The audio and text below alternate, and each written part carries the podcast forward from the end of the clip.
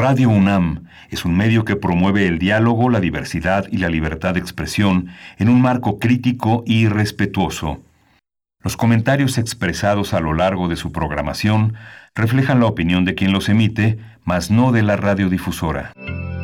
Radio UNAM presenta Primer Movimiento. El mundo desde la universidad. Hola, buenos días. Hoy es lunes 12 de octubre de 2020. Son aproximadamente son las 7 de la mañana con 17 minutos. Estamos aquí en primer movimiento bajo la comandancia de Uriel Gámez, que está desde muy temprano, muy temprano, ahí en la cabina. Bienvenidos, bienvenidas. Berenice Camacho, buenos días, ¿cómo estás? Miguel Ángel Quemain, muy buenos días a esta emisión de lunes 12 de octubre de 2020. Así es, entramos un poquito después, pero con mucho gusto de saludarles en estas frecuencias universitarias, no solamente eh, a quienes están sintonizando en el 96.1 de FM, en el 860 de AM, sino también en la Radio Universidad de Chihuahua a través del 105.3, el 106.9 y el 105.7. Les damos un, un saludo, les mandamos un abrazo caluroso, por supuesto, y un saludo en esta mañana, que vamos a tener un inicio eh, sobre los efectos de la contaminación acústica en la fauna silvestre. En unos momentos más estaremos conversando con Celia eh, Oliver. Ella es doctora en ciencias y académica del Instituto Tecnológico Nacional de México, Campus Tlalpan. En unos momentos más, Miguel Sí, va a ser una, un encuentro muy, muy interesante porque el tema de la comunicación de las aves es uno de los temas más fascinantes de la vida natural. En las singularidades tecnológicas que toca este lunes, vamos a hablar del software libre. ¿Qué es el software libre? ¿Cómo funciona? ¿Cómo podemos acercarnos a él? Eso lo vamos a conversar con Irene Soria. Ella es académica, diseñadora y activista de la cultura libre. Y hacia nuestra segunda hora en la Nota Nacional hablaremos de la consulta nacional sobre el acceso a la justicia para personas con discapacidad. Ya está en línea esta consulta. Eh, vamos a conversarlo con Diana Sheinbaum. Ella es coordinadora del programa Discapacidad y Justicia de la organización Documenta. Vamos a tener en lo internacional el debate entre Kamala Harris y Mike Pence. Vamos a conversar con María del Rocío Méndez, ella es licenciada en Relaciones Internacionales, es académica de la FES Aragón la poesía necesaria para esta mañana en la voz de Miguel Ángel Quemain, así es que no se la pierdan por ahí de las 9.10 de la mañana. Hoy la mesa está dedicada a la Ley General de Aguas. Vamos a conversar con el doctor Pedro Moctezuma Barragán. Él es coordinador general del Programa de Investigación para la Sustentabilidad de la UAM. Es miembro del colectivo Agua para Todos. Así que este es el menú para el día de hoy. Así que quédese con nosotros, quédese aquí en primer movimiento. Hoy no vamos a, tener hasta la siguiente hora toda la información relacionada con la COVID-19, relacionada con la UNAM, con el reporte de las autoridades sanitarias y en el ámbito internacional y las recomendaciones de cultura. Pero quédese con nosotros, vamos a arrancar ya en este lunes de grandes prisas, de grandes eh, temas de aves que todavía no se escuchan en la ciudad, pero poco a poco empiezan a despertar en esta mañana todavía oscura.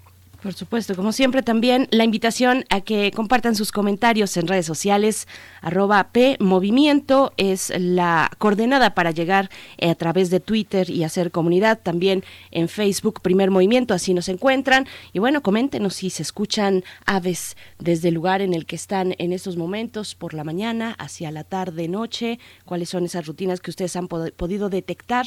Pues bueno, vamos, vámonos precisamente con nuestra nota, nuestro arranque para el medio ambiente. Primer movimiento. Hacemos comunidad. Lunes de Medio Ambiente.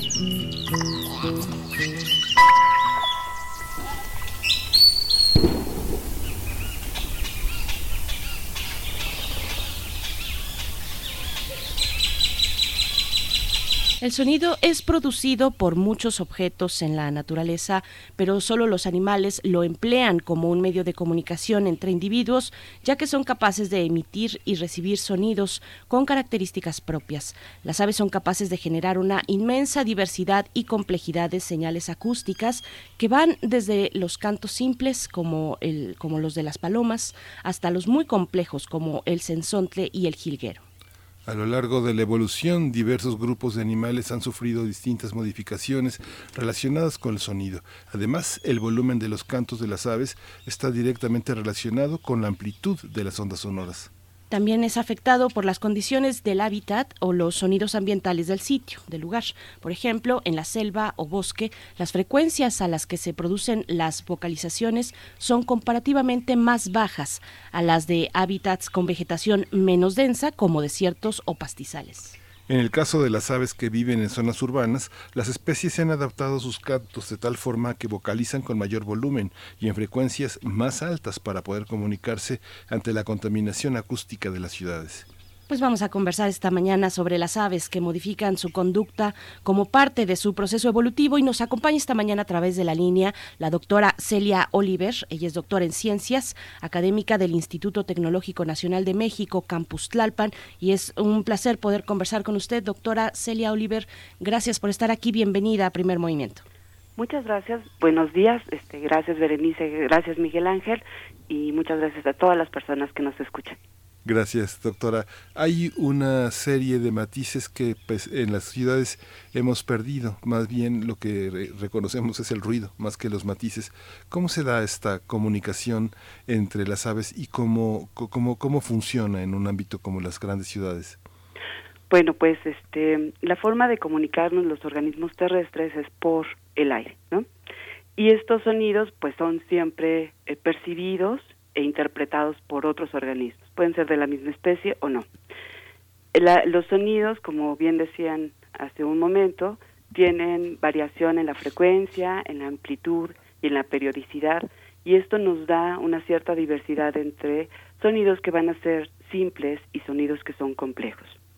Para la vocalización de las aves, este, pues, bueno, de todos, más bien dicho, todos los, terrestres pulmonados, es el paso del aire por los de, que viene de los pulmones a través de órganos membranosos que vibran y nos sale el sonido, ¿no? Eso es este con los organismos, pero afuera nosotros hacemos un montón de sonidos también desde que nos levantamos, este movemos la taza de café, cuando salimos con el automóvil, las fábricas, en fin, todo eso va conformando lo que es el paisaje sonoro y puede interferir también en la forma en que nos vamos a ir comunicando. Eh, la, la, estructura de, de, las ciudades para poder este, interrumpir este, esta, esta comunicación, pues tiene un efecto por las calles que se construyen, que a veces son muy amplias, y el tránsito de los automóviles, que es constante, genera muchísimo ruido. El ruido ya no es el sonido como tal, sino el ruido ya es algo, es, es un sonido perturbador que nos impide realizar alguna actividad. Por ejemplo, si las aves estaban cantando para poder alimentarse, entonces este la mamá no puede estar oyendo si el hijo está en peligro o no, porque hay tanto ruido que no lo puede hacer. Claro, doctora, Déjeme entonces, eh, antes de pasar a, los distintos ambientes que por supuesto eh, tienen este impacto que ya nos empieza a comentar, eh, por ejemplo, el, el, el, espacio urbano, yo le pregunto, ¿cuál es el papel del canto? ¿Qué papel juega el canto en la vida de las aves? ¿Cómo, ¿Qué papel juega también en su proceso evolutivo? Ah, ok. Pues el canto este, está relacionado con distintas conductas. Por ejemplo, pueden ser alimentación, cuidado parental, el estado de alerta y sobre todo es el reproductivo. Y el reproductivo puede estar relacionado también con la defensa de territorios. Estos cantos, este, a través del tiempo, bueno, los, los estudiosos, los ornitólogos, lo que dicen es que hay dos grandes grupos, aves que cantan y aves que no cantan. Y dentro de las canoras, como bien decían hace rato, está el orden paseriforme y tenemos al censón, al jilguero, la calandria, los gorriones, los canarios y de los que no cantan son las gallinas, las palomas, los patos, los gansos, porque estas vocalizaciones pueden dividirse en, en, dos, en dos formas. Unos son los llamados y otros son los cantos como tal. Los llamados son frecuencias muy, muy altas, no, perdón, son frecuencias eh, bajas y, y, cortas. Y estas las pueden producir todos, machos, hembras, adultos, juveniles, no importa. Sin embargo, los cantos sí son este, de frecuencias un poco más altas y largas y solamente, bueno, o generalmente las producen los machos. Ahora les quiero platicar un poco de cómo se, se dispara esta conducta de canto. O sea, los cantos están relacionados con las horas luz del día y porque a mayor horas luz, mayor producción de está relacionado con la producción de testosterona. Entonces, si tenemos más horas de luz, mayor producción de testosterona y entonces disparan la, la conducta reproductiva que es por medio de los cantos, ¿no? Para que poder atraer una pareja. Entonces, conforme aumenta esto, pues vamos a tener más cantos. Y por eso tenemos en zonas templadas, muy definidas de, de estacionalidad de primavera y verano, que los, las aves se escuchan mucho más. Pero en zonas tropicales, pues no es así porque tenemos muchas horas luz durante casi todo el año y entonces la época reproductiva se extiende, pero también cambia la actitud porque las hembras también empiezan a cantar y entonces tenemos ahora duetos de cantantes, ¿no? También los machos y las hembras cantan y es algo así como muy, muy, muy bonito, ¿no? Y un ejemplo es una, una ave chiquitita que parece gorrión, que les dicen matracas, que son de la familia Trogloditidae, y estas este pajaritos este desde la mañana en cuanto empieza a amanecer efectivamente como decían empiezan los cantos y es una cosa increíble o sea porque al hacer las dos vocalizaciones de machos y hembras sí suena así como matraquita, ¿no? Así, es muy, muy escandalosito. Y justamente nuestra producción, Uriel Gámez, ha preparado algunos materiales eh, remotos en este momento para quienes estamos ubicados lejos de este universo del sonido. Vamos a escuchar un momentito de este eh, el río de las hojas, Suchiapa, en Chiapas, México. Él está, está ubicado al sur del municipio de Suchiapa y es un río que se encuentra menos contaminado que el río con el nombre Suchiapa debido a que es un poco más difícil de acceso para los visitantes. Aún así, pues eh, todavía se observan envases de refrescos tipo PET, pero vamos, vamos a escuchar y regresamos en un momentito.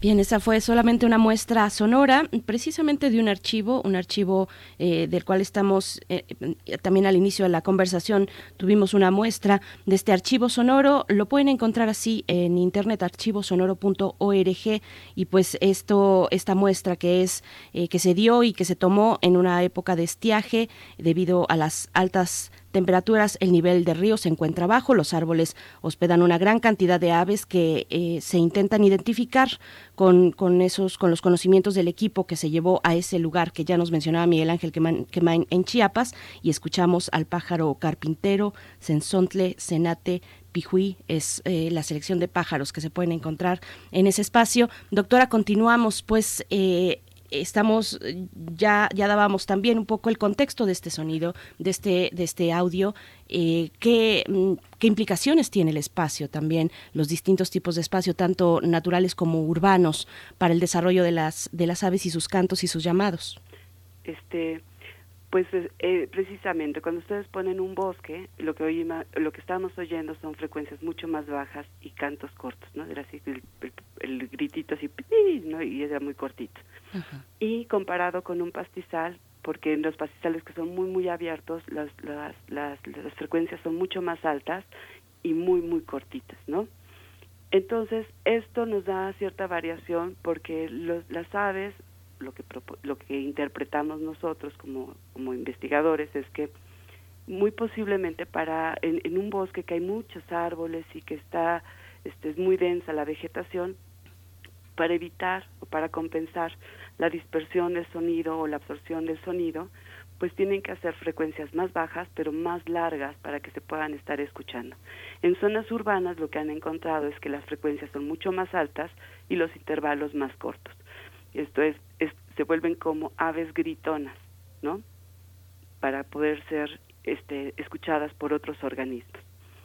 Ahora, hay un, hay un estudio que acaba de salir, salió el 24 de septiembre, o sea, súper nuevecito, este, en Science, que habla sobre el qué ocurre en las ciudades con las aves que, que pues, durante el COVID. Y entonces, durante esta pandemia, lo que ha pasado es que la gran mayoría de las personas nos hemos tenido que recluir en casa, ya no salimos, y entonces el tránsito vehicular, que es uno de los más importantes este, contaminantes sonoros, pues disminuye y, este, fuertemente, así muy, muy este, fuerte. Y lo que vemos es que lo que ellos más bien dicho encontraron es que había un ave, este, una especie de ave canora, un, un gorrión que se distribuye tanto en zona urbana como en zona rural, este, es muy amplia su distribución y entonces veían los, los registros de sus cantos a través del tiempo. Y lo que encontraron es que las urbanas efectivamente tenían esta frecuencia que era muy alta y muy cortos los cantos. Y las de, las de rural eran, la frecuencia era más baja, pero muy largos los cantos. Entonces, cuando viene esto del COVID, siguen haciendo los registros de sus cantos y encuentran que estas aves vuelven a tener un comportamiento de vocalización muy parecido al urbano. Entonces empiezan a disminuir su frecuencia y hacerlos más largos. O sea, dejan de ser tan gritonas y cantan mucho más por un periodo más, más larguito. Esto de lo que nos habla es que la perturbación por ruido sí puede hacer cambios en, en los cantos. Si hablamos evolutivamente sobre la reproducción, un canto es cómo se reconocen las parejas y es si aceptan o no una pareja. Si entonces, si son muy gritonas, si no les gustan a las como a las de suelo urbano, entonces a través de un tiempo grande, ¿no? podría ser que se separaran y entonces estaríamos provocando un proceso de especiación. Solamente se van a empezar a parear las que cantan este fuerte y cortito y se van a parear otro grupo nada más de las que cantan bajito y largo, ¿no? Entonces eso a la larga podría darnos un proceso de especiación. Sin embargo, también podemos reconocer la flexibilidad de estos organismos para poder readaptarse. A mí me, esta, esta parte me parece muy interesante porque entonces ahora que vamos a tener un Instituto de Planeación Democrático y Prospectiva de la Ciudad de México, pues aquí lo que ellos plantean es que van a hacer una mezcla entre ordenamiento este, territorial y ordenamiento ecológico. Entonces, si podemos hacer esa combinación para tener ambientes mucho más este, afables para convivencia con todos los organismos, entonces este, sería fenomenal, porque lo que vemos es que somos un poco obsesivos y egoístas, pensando que el ambiente sonoro solo nos corresponde a nosotros y que todo lo que hay es de nosotros, y no nos estamos dando cuenta que el entorno es de, de muchos, ¿no? Y que hay que aprender a convivir con todos para tener una mayor armonía.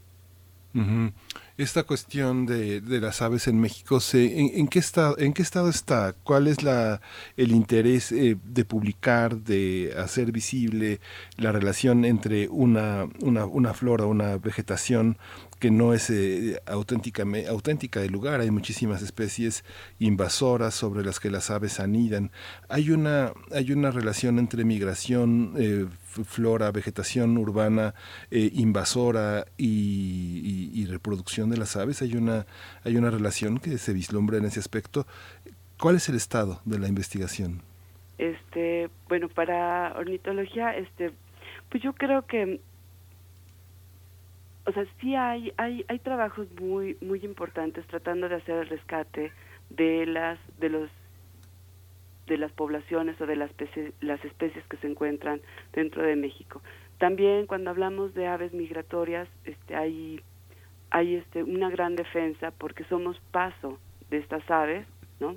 Y que hay que conservar los lugares para que sigan llegando a donde tienen que llegar. Es una responsabilidad ya no nacional, sino internacional también porque eh, estas aves van pasando por distintos distintos países, ¿no? Entonces, sí hay responsabilidad, aunque también a veces se les olvida, ¿no? Y entonces este ahí empieza un un problema este entre la parte económica, desarrollo social, ¿no? Para para poner los intereses este humanos sobre las, las cuestiones biológicas, ¿no? Por suerte se han parado algunas, por ejemplo en el lago de Texcoco, que teníamos aves migratorias, bueno, tenemos aves migratorias todavía, eh, pues querían hacer un aeropuerto y pensaban que era muy fácil poder sacar a las aves de estos espacios, cosa que no es nada sencillo ni tampoco es, o sea, ¿para qué cambiarlas si ellos han tenido durante muchos, miles de años este esos espacios y pensamos que en, un año o dos los vamos a correr, ¿no? Y a, a mala gana. Entonces, por suerte se para ese, ese proyecto y yo creo que es un buen inicio para, para decir que sí estamos en, en en ese contexto ya más conciliatorio con la, con la naturaleza. Por supuesto. Estamos conversando con la doctora, la doctora Seria Oliver. Ella es doctora en ciencias, académica del Instituto Tecnológico Nacional de México, México Campus Tlalpan. Y le pregunto, mm, doctora, eh, un poco con una mirada panorámica, cómo, muy en lo general, cómo, cuáles son las consecuencias del ruido, de la perturbación por ruido sobre la vida silvestre en general, eh, cuando hablamos de una ciudad como la Ciudad de México, como la Ciudad de Guadalajara, como las grandes ciudades de este país bueno, pues este, pueden afectar fuertemente la parte reproductiva porque los organismos no, por ejemplo, en aves es defensa de territorio, ellos tienen que cantar y pueden defender territorios. Si en el caso de las aves urbanas no pueden defender el territorio que necesitan para poder hacer sus nidos y alimentarse, entonces podríamos tener poblaciones con individuos más, más, más, más cercanos, algo similar como estamos viviendo también los, los humanos, ¿no? Y que eso también lo vemos en nuestra misma este, vida, que es, si tenemos muchos vecinos, pues entonces los recursos pueden ir disminuyendo, ¿no? Este, para transporte, para agua, para luz, en fin, ¿no? Entonces, para ellos es exactamente, los recursos van, pueden disminuir y entonces tener una, una alimentación más precaria. Además de que están tan juntos que cuando haya una, una, enfermedad puedan contagiarse más fácilmente, ¿no? Y eso afectar el tamaño poblacional de, de, de estas especies porque hay una mayor mortandad en los polluelos, ¿no? Entonces, esto a la larga podría traer una, una, una disminución tal en el tamaño de las poblaciones que estaríamos empujándolas a extinguirse, ¿no? Eh, hace hace un momento este, Miguel Ángel me preguntó también sobre las las aves que dicen que son invasoras. Nosotros estamos en continuo cambio y para poder determinar eh, tanta tantas cosas, pues debemos de, repensarnos qué es lo que estamos haciendo. Si nosotros las llevamos, las dejamos escapar, este, si ellas llegan por migración, ¿no? Y cómo se establecen, porque los, los ecosistemas son dinámicos y van a ir cambiando y tampoco hay, hay, hay, acciones terribles ¿no? que han tomado algunos países sobre exterminio de, de organismos diciendo pues son invasoras y las quieren matar a toditas, ¿no? Entonces esto, pues no, porque ya son parte también de un ecosistema que debe de ser repensado, ¿no? La Ciudad de México tiene grandes aves, entonces en este caso invasoras como el gorrión, este inglés, la paloma, ¿no? Y otras más que que pues ya son parte de estos ecosistemas, el, el, el, zanate que vemos a veces en las plazas, tampoco es de aquí, llegó y se quedó, entonces hay muchísimas especies que, que no son de aquí, pero que ya conforman un nuevo ecosistema, un ecosistema urbano que debe de ser respetado y que debe de ser también estudiado para ver esas nuevas interacciones, ¿no? Hay una hay una parte en la que la depredación de la, de la vegetación en la ciudad, por ejemplo, en la Ciudad de México, eh, en muchas colonias, en Puebla también, en Guadalajara, en, Guadalajara, en Monterrey, hay una depredación, una, eh, una tala inmoderada en muchas colonias porque les quita el sol, porque las hojas echan basura. Todo esto no influye en la presencia de las aves. Uno, no sé, yo salgo, en, no tengo la fortuna de vivir en una zona donde todavía hay muchos árboles y me encuentro muchísimos pájaros en el piso pequeños, pequeñas aves, sobre todo en esta temporada cuando inician las lluvias. Eh, hay depredadores, además de nosotros, los seres humanos, de los de los pájaros, eh, las ardillas o los hay hay fauna que los deprede de una manera inmoderada. Eh, ¿Han observado esto? Este sí han puesto que algunos este, animales domésticos son son parte de esta de, esta depredación, pero lo importante es qué hicimos nosotros para que ellos puedan alcanzar esos esos esos esos nidos, ¿no? este, llegan y podan inadecuadamente los árboles, se vuelven muy bajitos y las, las aves pues tienen que anidar mucho más abajo y son presa más fácil de, de gatos o de ardillas o de otro tipo de, de organismos, ¿no? Que realmente uno es el causante primera, primero para hacer que las condiciones cambien y puedan ser más fácilmente depredados. Además de que si tiramos un, este, una mayor cantidad de árboles, pues ellos van a tener que anidar mucho más más más más este organismos dentro de un árbol que si lo hicieran en un lugar más boscoso, ¿no? Entonces tendrían más oportunidades de escapar, más oportunidades de esconderse, más oportunidades de, de tener seguridad si no estuviéramos este, afectando fuertemente el arbolado que tenemos en la ciudad, ¿no? O sea, sí son depredadores porque son cazadores, pero eh, eh, les hacemos más fácil el trabajo a ellos. Pues doctora Celia Oliver, es un gusto de verdad conversar con usted esta mañana, hablar de las aves, de su contexto, de la contaminación acústica en nuestras ciudades. Pues le, agradecemos mucho y ojalá podamos seguir más adelante porque hay mucho de qué hablar. Se nos acaba el tiempo, pero pues no, no hemos hablado del impacto lumínico, por ejemplo, en las aves de las ciudades. Eh, es un tema que nos involucra además a todos y a todas. Muchas gracias, doctora. Gracias a ustedes y gracias a todos los que nos escuchan. Gracias, doctora. Pues vamos a ir, vamos a ir con música, vamos a escuchar de bomba estéreo Los pájaros.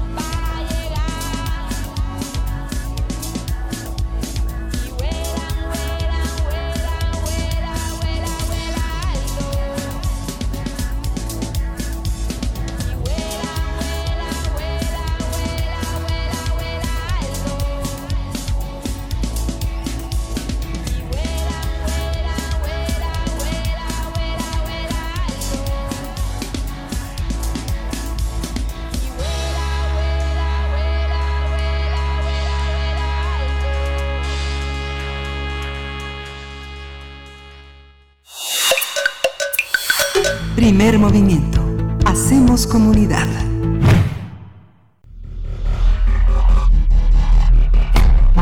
Singularidades tecnológicas y TICs. Ya nos acompaña en la línea de primer movimiento Irene Soria. Ella es una de nuestras colaboradoras para este espacio que dedicamos a la tecnología digital y a su impacto en nuestras vidas. Ella, Irene Soria, es académica, es diseñadora y activista de la cultura libre. Nos hablará precisamente del software libre eh, en estos momentos, además, tan, tan importantes en cuanto a reflexiones sobre eh, el contexto y el espacio digital donde nos estamos comunicando y haciendo una buena parte de nuestra vida. ¿Cómo estás, Irene Soria? Bienvenida a movimiento. Te saludamos Miguel Ángel Quemain y Berenice Camacho. Hola, ¿qué tal Berenice, Miguel Ángel? ¿Cómo están? Buenos días. Hola, buenos días Irene, buenos días. ¿Qué tal? Buenos días. Bienvenida, pues cuéntanos por favor el software libre. Mira, a mí me gusta mucho comenzar a hablar de software libre explicando muy rapidito qué es software, ¿no? Porque digo, como bien dijiste tú este hace unos segundos, pues sí lo utilizamos un montón nuestros equipos de cómputo y evidentemente nos la pasamos pues prácticamente en internet. Y en realidad a mí me gusta mucho explicar el software como pues el alma de nuestros equipos, ¿no? Digamos, es como nuestras computadoras, nuestros celulares funcionan a base de instrucciones y esas instrucciones pues literalmente tienen que ser escritas por personas por ciertas eh, con ciertas características digamos tiene que tener la receta de cocina algunos le dicen no eh, y en el caso del software en general pues solemos tener o podemos distinguir a grandes rasgos dos grandes tipos de software no uno es el software de patente o el software comercial eh, algunos también le llaman privado privativo y el software libre ¿no? Particularmente el software de patente o el software eh, comercial, el software que necesitas tener un permiso para utilizarlo, es muy utilizado, ¿no? Es prácticamente el que más utilizamos, el que más, eh, el que es, es eh, pues eso es, es más comercial y la gran mayoría de las personas lo, lo usan, ¿no? eh, por ejemplo, un, unos ejemplos de software de patente es todo la, la paquete, digo, voy a tener que decir marcas, espero que no haya problema, pero por ejemplo, Windows, todo lo que usamos como paquetería de Office, ¿no? O sea, prácticamente todos nuestros, eh, pues sí, los programas que utilizamos de manera habitual, pues requieren de un permiso para ser usado por lo regular para hacer este pagamos un, un, una licencia no para para poder utilizarlo. Incluso algunos vienen incluidos en el precio de nuestros equipos de cómputo por ejemplo no pero otros no. De hecho muchos de ellos tenemos que conseguirlos como dicen por ahí en copia no autorizada no eh, muchos este sobre todo en las universidades que eh, eh, no no este que no, no tenemos siempre, universidades públicas que no siempre tenemos la oportunidad de comprarlo. Pero bueno, también algunos servicios como Google, Facebook y tal son eh, software eh, o, hablan de software privativo, ¿no? Eh, en el caso del software libre, ¿cuál es la característica que tiene el software libre? El software privativo que te acabo de decir, pues es que sus instrucciones son cerradas y este software pues es un misterio. Particularmente el software libre tiene la característica de que el código, las instrucciones con el que está hecho este software son abiertos, pero también son libres, es decir, gran mayoría de las veces son gratis, ¿no? Pero lo que nos interesa aquí, más allá de su gratuidad en términos sociales también, y por qué no decirlo políticos, es eh, que es eh, un software abierto, es un código abierto que podemos ver cómo funciona, ¿no? Y la, una de las características que tiene también es que tiene libertades, es decir, podemos utilizar el software libre para lo que sea, podemos, digamos, podemos utilizarlo para cualquier acción, podemos estudiar el código, podemos redistribuir eh, eh, esas copias de software y mejorar esas esas redistribuciones eh, o bueno digamos esas nuevas copias y, al, y estos, estas cuatro libertades que te acabo de mencionar de manera muy, muy rápida es algo que no tiene el software privativo, ¿no? Es algo que no tiene el software comercial. Por ejemplo, está, está no sé, estas copias como de Windows y tal, pues prácticamente es, están, eh, está prohibido, ¿no? Que lo distribuyas si no tienes la licencia de uso. Entonces, en el caso del, del, del software libre, cuya característica tiene el código abierto, pues es que eh, además es una propuesta o es una, una, una propuesta de software segura, eh, ética, ¿no? Que además nos puede garantizar que sepamos cómo funcionan las cosas, que eso es algo como sumamente importante en estos tiempos, ¿no? Y bueno, grandes rasgos, eh, algunas características yo quería recomendarles. Este, quería darles como algunas opciones, digamos, de software libre, porque van a decir, bueno, pero Irene, ¿a mí de qué me sirve un software que, que, que tenga el código abierto, que yo sepa cómo funciona si yo no soy programadora o yo no soy programador, ¿no? O sea, yo me voy a lo básico, yo solo lo necesito para mi día a día.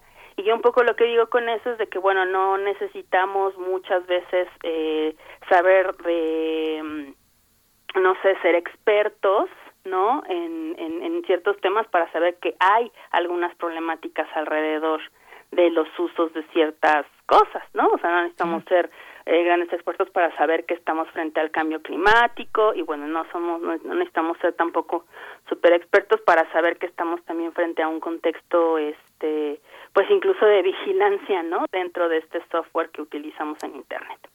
Entonces yo les quería recomendar un par de paginitas para que puedan ver algunas opciones de software libre que pueden utilizar en varios ámbitos, en la educación, en el trabajo, en ofimática, pero también de diseño o incluso para creación audiovisual, porque también eso es un problema con el que se enfrentan un montón nuestros estudiantes, eh, insisto, en las universidades públicas, ¿no? Que de pronto necesitamos acceder o requieren de acceder de un software para realizar un video o una grabación de radio y este pues tienen que recurrir a software eh, de copia no autorizada. El software libre es es completamente legal, es completamente seguro de utilizar y yo les recomiendo dos páginas a toda la audiencia que nos está escuchando ahora, que es una de ellas se llama cdlibre.org, cd así de ciudad de, libre, eh, cdlibre.org y fcf.org y ahí pueden encontrar algunos ejemplos este, literalmente por categoría de eh, el tipo de software que que pudiera incluso sustituir algunos de los programas que ya utilizan no es muy probable mi querida Berenice y Miguel Ángel que eh, tanto ustedes como la audiencia ya estén utilizando software libre y no lo sepan. Por ejemplo Firefox el navegador de Mozilla Mozilla Firefox es software libre, ¿no? Eh, Android, el, el, el, sistema operativo, digamos, que viene en algunos eh, teléfonos celulares, también tiene su origen en el software libre. Y así varios ejemplos, ¿no? Por último, eh, a lo mejor quisiera también dejarles algunas propuestas de software libre que pueden utilizar ahorita que estamos literalmente en tiempos pandémicos y que pueden comenzar a, probar, a ver cómo les viene, cómo les siente. Y, por ejemplo, eh, yo estoy utilizando mucho para mis clases eh, de, de virtuales, de videoconferencia en vivo, digamos, para clases sincrónicas, para encuentro con los estudiantes, en lugar de Zoom yo uso Jitsi Jitsi es una plataforma igual de software libre que me permite conectarme este, también en tiempo real, ¿no? Eh, algo que utilizamos mucho son las paqueterías de ofimática, ¿no? LibreOffice y demás. Eh, perdón, eh, como, como, como Word y demás, está una paquetería, digamos, libre que se llama LibreOffice, ¿no? Y LibreOffice tiene prácticamente las mismas paqueterías que utilizamos eh, pues de manera habitual o cotidiana para hacer textos, hojas de cálculo, presentaciones y también es libre. ¿no? eh, a grandes rasgos eso es lo que me gustaría comentarles acerca del software libre, a lo mejor adicionar que no es un software difícil de usar, yo llevo prácticamente 10 años utilizando exclusivamente software libre, eh, soy docente, soy diseñadora y como me gusta decir, no he muerto en el intento, ¿no? Al respecto pero hay una, hay una cuestión con Mac. Eh, Mac no permite instalar nada que no se dé a partir de, la, de su instalador de aplicaciones. ¿Cómo funciona esto?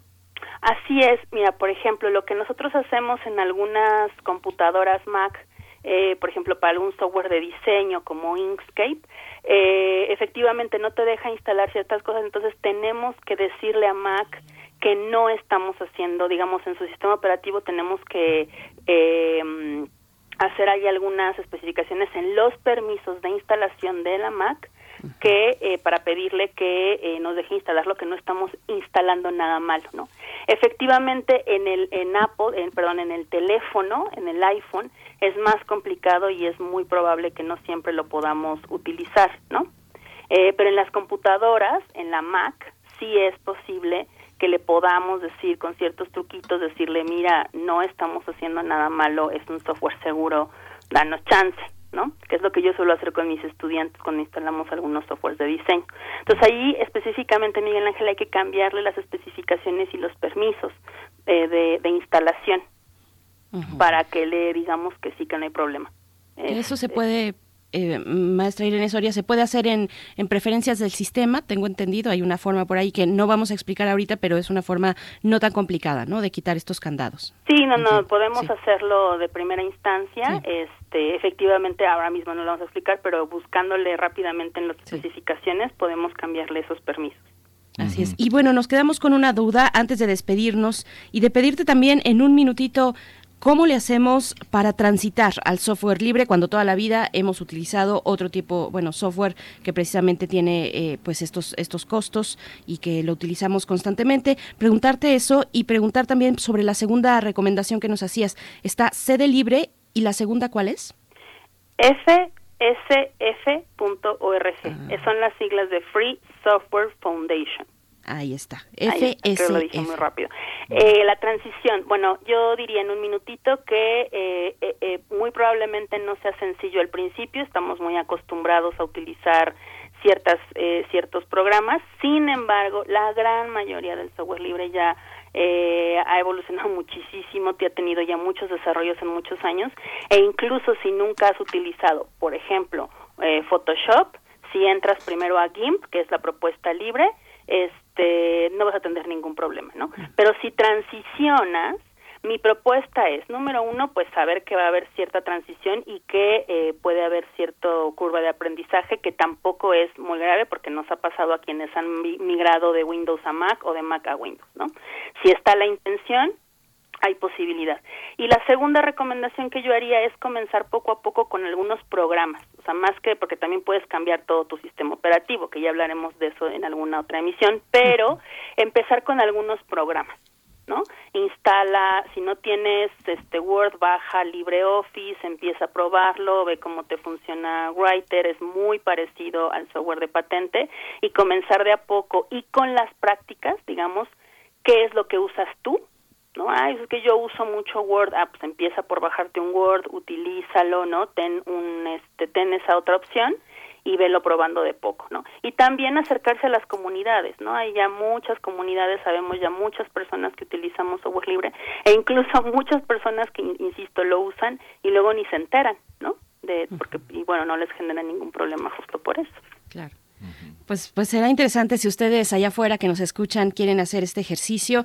Si tienen por ahí una computadora eh, tal vez que está en desuso, pues tal vez... Es, mira, ese es un buen ejemplo, Berenice, porque muchas les, les, devuelve la vida, ¿eh? A nosotros nos ha pasado que tenemos computadoras ya un poquito este viejitas, les cambias el sistema operativo y les regalas cinco años más de vida sin problema. Por supuesto, y tienes este aprendizaje para el software libre, la cultura del software libre. Te agradecemos mucho, querida Irene Soria, en esta mañana y nos escuchamos pronto contigo en esta sección. Muchas gracias. Muchas gracias a ustedes, que tengan muy buen día, Miguel Ángel, Berenice y la audiencia. Muchas gracias. Muchas gracias. Buen día para ti también. Muy buenos días, gracias. Gracias. Bueno, nos estamos despidiendo, Miguel Ángel. Sí, nos estamos pidiendo de la radio universitaria de Chihuahua. Nos escuchamos mañana de 6 a 7. Hoy tuvimos eh, algunas vicisitudes, pero bueno, de 7 a 8 estamos conectados con Chihuahua. Quédese aquí, quédese en Radio UNAM. Queremos escucharte. Llámanos al 55 36 43 39 y al 55 36 89 89. Primer movimiento Hacemos comunidad. ¿Tienes una banda emergente y estás buscando llevarla al siguiente nivel? Ibero 90.9 y Estudio 19 te invitan a participar en el concurso Disrupción de Bandas Tracker 99.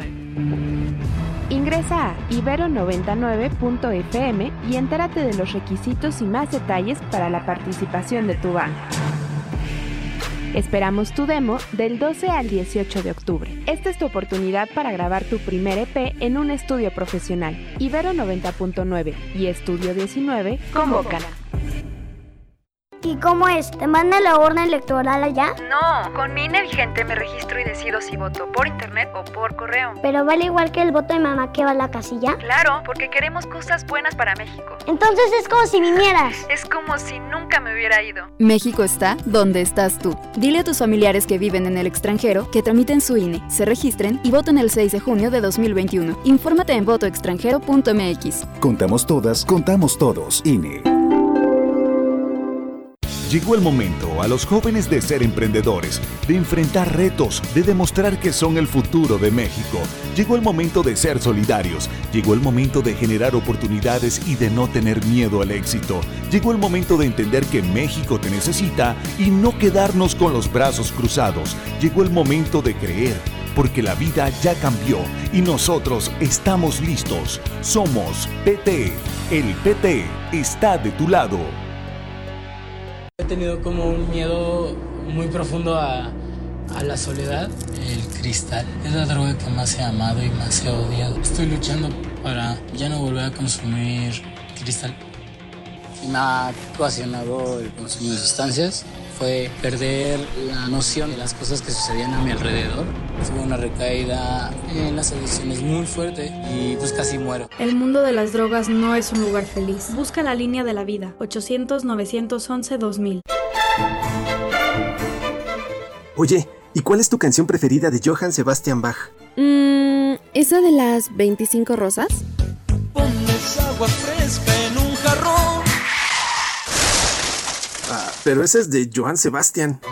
Ah, sí, bueno, sí, sí, me gustan muchas de Bach. Son obras muy excelsas y sublimes, pero se me fueron los nombres. Oh, ¿has escuchado Área de Divertimento? Ay, sí, buenísima obra. De sus mejores composiciones. No, no, no, no. Es un programa de música clásica. Deberías escucharlo. Área de Divertimento un programa satírico de lo oculto o bien de lo exquisito fallido. Escucha a Raúl Zambrano, a Aide Boeto y a Ricardo Esquerra, todos los sábados a las 16 horas. Radio UNAM, Experiencia Sonora.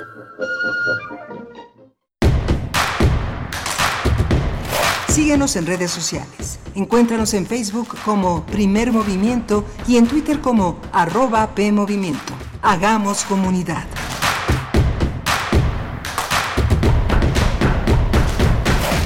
Buenos días, bienvenidos, bienvenidas a Primer Movimiento. En este momento que damos inicio a nuestra segunda hora, vamos de aquí y hasta las 10 de la mañana como todos los días, como todos los días de lunes a viernes a través de el 860 de AM, del 96.1 de FM y también también nos conectamos en este momento, nos enlazamos con la radio Nicolaita para llegar hasta Morelia y, tener esta pues esta comunidad entre universitarios y público en general también, por supuesto, bienvenidos desde donde sea que nos estén estén escuchando, tal vez en www.radio.unam.mx. Estamos bajo la dirección, en la producción ejecutiva en esta mañana con Uriel Gámez. Está todo el equipo de primer movimiento en sus puestos atendiendo a esta emisión. Y Miguel Ángel Quemain del otro lado del micrófono de manera remota. ¿Cómo estás, Miguel Ángel? Hola, Berenice Camacho, buenos días, buenos días a todos nuestros radioescuchas.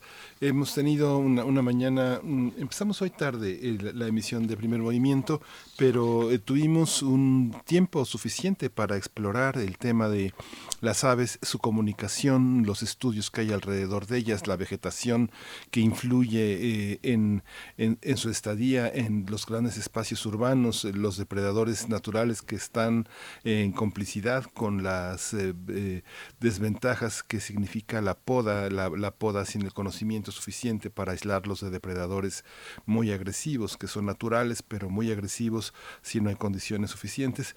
En fin, una, una mañana interesante también en el tema del software libre, que es una, una opción que hemos desarrollado en los últimos 20, 25 años en México frente a la a la enorme irrupción del software comercial en un país que se las ingenia. No hay, no hay ingenio como el mexicano, porque eh, si se tiene oportunidad de visitar países muy, muy pobres, donde el acceso a los software es muy difícil, pues uno encuentra que la vigilancia es extrema, cosa que no que no hemos tenido en, en, México, donde todavía muchas personas pueden acceder a software muy complejos, muy ricos, eh, libres y algunos pirateados, ¿no?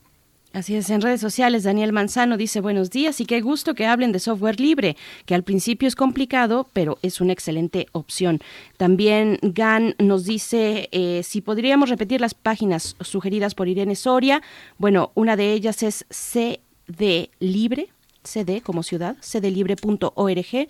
La segunda es FSF .org. Y bueno LibreOffice también como una opción eh, para eh, la redacción de los textos o Jitsi para las videoconferencias que también es una opción además que eh, pues se, se, dio a conocer hace varios años eh, por, por estar, por tener una comunicación encriptada y por tener eh, pues la, la, posibilidad de no, de no ser espiados por nadie y, y, de tener un entorno digital seguro, pues bueno, ahí están esas recomendaciones.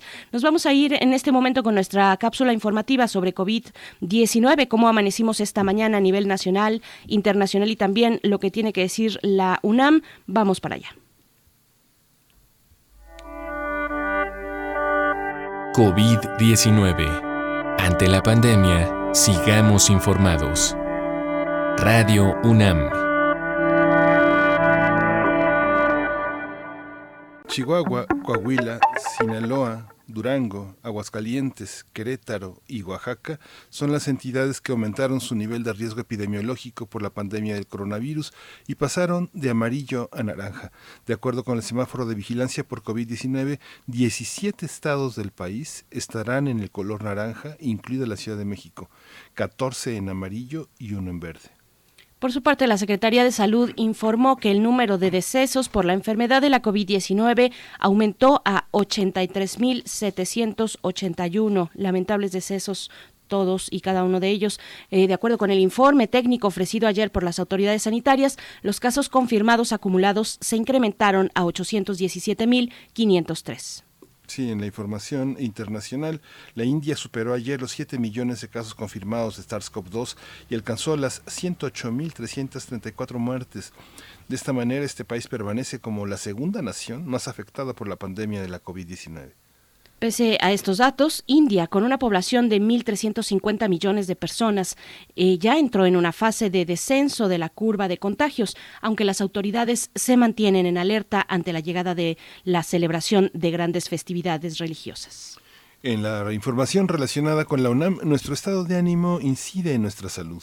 Al participar en el programa La UNAM Responde, Ignacio Camacho Arroyo, académico de la Facultad de Química, dijo que las emociones repercuten en nuestra salud, ya que cuando son positivas refuerzan el sistema inmunológico y en caso contrario producen un efecto perjudicial en la respuesta inmune y en el sistema endocrino.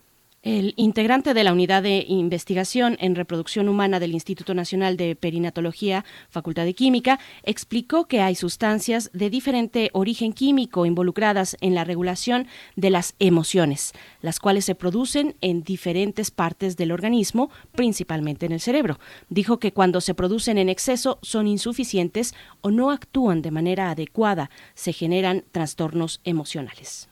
Sí, vamos a tener recomendaciones culturales. También TV UNAM va a transmitir en vivo hoy el homenaje al doctor Mario Molina Enríquez, él es premio Nobel de Química en 1995. En él van a participar el rector Enrique Graue y los doctores eh, Luis Molina Pasquel, José Sarucán, Francisco Barnés, eh, Julia Carabias, Eduardo Barzana, Susana Magallón, Telma Castro y Carlos Amador Bedoya. La transmisión del homenaje, titulado Nuestro Científico Universal, se realizará a las 13 horas a la una de la tarde por el canal de TV UNAM, así como por las redes sociales de la UNAM y el canal de YouTube UNAM, UNAM Global TV. Así es que no se lo pierdan si tienen oportunidad de asistir de manera virtual a este homenaje al doctor Mario Molina Enríquez, Premio Nobel de Química. Pues bueno, vamos, eh, con esto nos vamos a ir con música. ¿Verdad? Sí, nos vamos a ir con música. Lo que vamos a escuchar a continuación, les voy a decir, uno que empieza aquí a, buscar sus, eh, sus notas. Sí, es de The Clash, por supuesto. Nos vamos a ir con The Clash, Overpowered by Funk es la canción.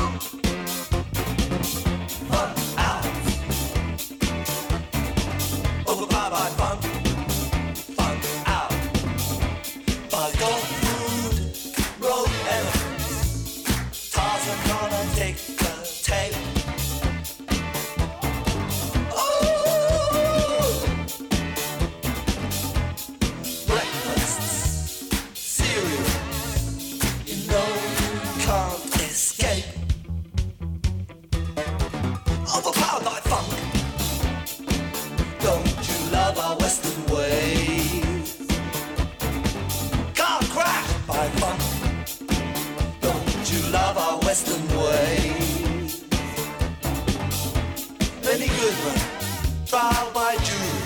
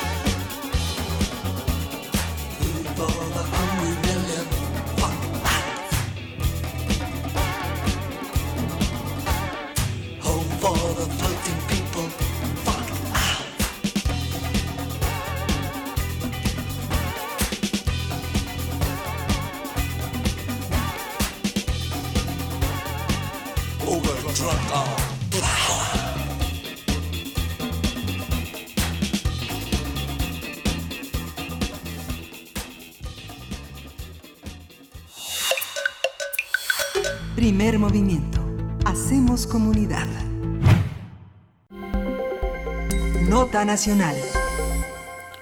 Con la finalidad de recabar información para actualizar el protocolo de actuación para quienes imparten justicia en casos que involucran los derechos de las personas con discapacidad, se realizará hasta el 25 de octubre la consulta nacional para abordar este tema. El protocolo es una herramienta que busca ayudar a quienes trabajan en la impartición de justicia para resolver los asuntos que involucran a personas con discapacidad, siempre respetando sus derechos humanos, por supuesto. Sí, por esta razón, la Dirección General de Derechos Humanos de la Suprema Corte de Justicia de la Nación, con el acompañamiento de Documenta Análisis y Acción para la Justicia Social, invitan a los ciudadanos eh, de todo el país para que compartan sus opiniones, experiencias y propuestas. De esta manera se podrá actualizar esta herramienta y se podrá contar con un nuevo protocolo útil, accesible y de calidad que garantice el acceso a la justicia para las personas con discapacidad. Vamos a conversar sobre esta consulta y el acceso a la justicia de personas con discapacidad. Hoy nos acompaña Diana Scheinborn, ella es coordinadora del programa Discapacidad y Justicia de Documenta AC. Le damos la bienvenida. Muchas gracias por estar con nosotros esta mañana, Diana Scheinborn. Gracias. Muchas gracias, Miguel Ángel Berenice. Gracias por el espacio. Bienvenida, eh, Diana Schenbaum, gracias por, por estar con nosotros, con nosotras. Pues bueno, eh, vaya tema y, qué, y qué buena noticia saber de esta consulta que tiene los objetivos que ya comentábamos. Pero te pregunto, eh, que nos, y, y, te pido que nos compartas un panorama. ¿Cuáles son las dificultades que se encuentran al momento de acercar la justicia a este tipo de población específica, que son además grupos de atención prioritaria? Diana. Sí, eh, pediría que en el, en el análisis que ha hecho Documenta sobre la situación en el acceso a la justicia de las personas con discapacidad, encontramos distintos tipos de barreras, ¿no? Por un lado, eh, las barreras normativas, es decir, las barreras eh, de la ley, ¿no? Eh, en las cuales las personas con discapacidad siguen sin ser reconocidas como iguales ante la misma, ¿no? Todavía en el país eh, tenemos una legislación que no los reconoce como ciudadanos de primera, que restringe, por ejemplo, eh, su igualdad jurídica, la posibilidad eh, de ejercer la capacidad jurídica en igualdad de circunstancias y otras normativas, ¿no? Eso sería una de las barreras que, encontramos desde Documenta, ¿no? Por otro lado, te podría hablar de la accesibilidad física, ¿no? Y el hecho de que algunas instituciones de justicia todavía no cuentan con las medidas de accesibilidad eh, que permiten a las personas acudir eh, a las instancias de justicia, ¿no? Y a eso sumar, obviamente, las barreras en la información y la comunicación, ¿no? Eh, me parece que todavía falta mucho por trabajar para que se imparta justicia eh, de una manera en la cual eh, se, se tome en consideración las necesidades específicas de esta población y se hagan los ajustes, las modificaciones, eh, para que puedan participar como sujetos plenos de derecho en todos los procesos judiciales. ¿no? Estas son algunas de las barreras y esperamos que obviamente eh, la participación de todas las personas que residen en el país, eh, personas con discapacidad, organizaciones de la sociedad civil, nos deje ver un panorama más completo. ¿no? La discapacidad es pues multifactorial y tiene un desafío en, el, en la aplicación porque la transversalidad eh, en muchas áreas eh, no la contempla. ¿Qué es en, en lo profundo la discapacidad? Son, es, eh, no, es algo más que poner barandales y poner facilidades elevadores. ¿Qué es en lo profundo? ¿Qué es lo que tenemos que entender quienes, este, quienes no, no están en esta situación? Yo creo que lo principal es entender eh, que las personas con discapacidad históricamente se han enfrentado a una sociedad eh, que las ha excluido, ¿no? Las personas con discapacidad comparten trayectorias de exclusión, de discriminación, de falta de oportunidades, y en ese sentido creo que hay que voltear a ver justamente a la sociedad y a las instituciones del Estado, ¿no? Y eh, exigir de las mismas justamente las políticas necesarias, las medidas que, como bien dices, Miguel Ángel, van más allá de la rampa, eh, del elevador, ¿no? Eh, para que puedan gozar de las mismas oportunidades que cualquier otra persona, ¿no? Entonces creo que creo que es importante reconocer eh, que la discapacidad no se encuentre en el individuo, no se trata de las limitaciones individuales, se trata de la interacción en esta en estas de estas limitaciones, por decirlo de alguna manera, con una sociedad que ha impuesto distintos tipos de barreras, ¿no? Y, y entre ellas una barrera cultural, ¿no? social, eh, que parece eh, históricamente haber entendido a las personas con discapacidad desde una etiqueta de minusvalía ¿no? y de deficiencia. Entonces es bien importante eh, justamente trabajar ¿no? para cambiar este enfoque eh, y para empezar a trabajar desde un enfoque de derechos humanos que las reconozca como sujetas de derechos, ¿no? Y de los mismos derechos que cualquier otra persona. Y eso en la vida en general, en todos los ámbitos de la vida, pero cuando hablamos de la justicia y de sus procesos, ¿cuáles son, cuáles son esos ajustes que todavía eh, están en deuda con las personas que tienen y que viven con alguna discapacidad? ¿Qué pasa en pienso en una sala de juzgado cuando llega una persona con algún tipo de discapacidad específica, qué elementos se les puede y se les debe también, de qué elementos se les debe dotar para llevar a cabo un juicio justo, por ejemplo. Sí, eh, yo te diría que esos ajustes dependen del individuo en sí mismo, ¿no? Eh, no hay un manual de ajustes que no puede decir, bueno, estas son las medidas que se deben implementar porque dependen de las necesidades específicas de la persona y de los apoyos que requiera, ¿no? Entonces, eh, los ajustes realmente se diseñan caso por caso, pero en general se podría decir que tenemos que trabajar en esas mismas barreras de las que hablamos al inicio, ¿no? ajustes que tienen que ver obviamente con la accesibilidad, ¿no? Pero la accesibilidad en el sentido amplio, ¿no? No estamos hablando, como decíamos, de la accesibilidad física, sino la accesibilidad en, en las comunicaciones, en la información, eh, en la posibilidad de que el juez, los operadores de justicia que están presentes en una sala de audiencia, reconozcan, identifiquen que están eh, interactuando con una persona con discapacidad, pero que lo identifiquen para poderle proveer de los apoyos y ajustes que requiera, ¿no? Eh, obviamente la profesionalización de las personas que son auxiliares de justicia, ¿no? Por ejemplo, los intérpretes de lengua de señas cuando son necesarios eh, y de otras figuras que podrían auxiliar eh, a las personas que trabajan en el ámbito de justicia a implementar estos ajustes y estos apoyos, ¿no? Esta, eh, esta evaluación que han hecho en Documenta pues no empezó ayer, tiene muchísimo tiempo, tiene muchísimo tiempo, Diana, esta, este trabajo que han realizado. ¿Cuáles son los estados con mayor rezago? También tiene que ver con eh, la, discapacidad adquirida por inequidad laboral, por riesgos de trabajo, por un montón de circunstancias que tienen que ver con este, la violencia eh, y sobre todo la pobreza. ¿Cómo, cómo, ¿Cuál es su diagnóstico? ¿Cómo estamos en el país? Sí, la verdad es que el diagnóstico que se documenta habla de un déficit enorme, ¿no? Un déficit enorme en el acceso a la justicia de las personas con discapacidad. Me parece que a nivel nacional, ¿no? Como les comentaba, creo que eh, todavía lo que vemos son eh, instituciones de justicia y también operadores de justicia que eh, a los cuales les hace falta comprender, ¿no? La, la discapacidad desde un enfoque de derechos humanos que les hace con, les hace falta contar con eh, los, las políticas ¿no? y las medidas de accesibilidad que permitan a las personas con discapacidad participar en sus procesos. ¿no? Entonces, eh, me parece que eh, desde México, y en el diagnóstico que hace documenta, pero que también ha hecho el Comité sobre los Derechos de las Personas con Discapacidad, cuando ha examinado a México, hay todavía una deuda enorme en como les decía, las legislaciones que siguen violentando los derechos humanos de las personas con discapacidad, ¿no? Legislaciones de corte civil, de corte familiar, penal también, eh, que siguen entendiendo a las personas con discapacidad como objetos de tratamiento y rehabilitación y no como sujetos de derechos, ¿no? Entonces, eh, creo que todavía debemos trabajar mucho en este ámbito.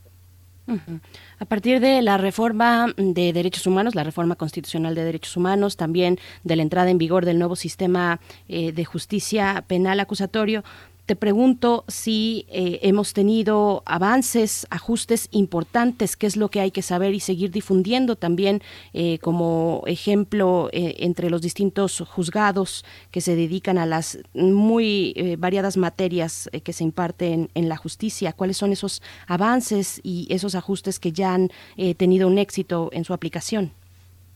Sí, te diría que en particular con la reforma de derechos humanos y y particularmente con la implementación del sistema de justicia penal acusatorio se abrió una ventana de oportunidad importante, ¿no?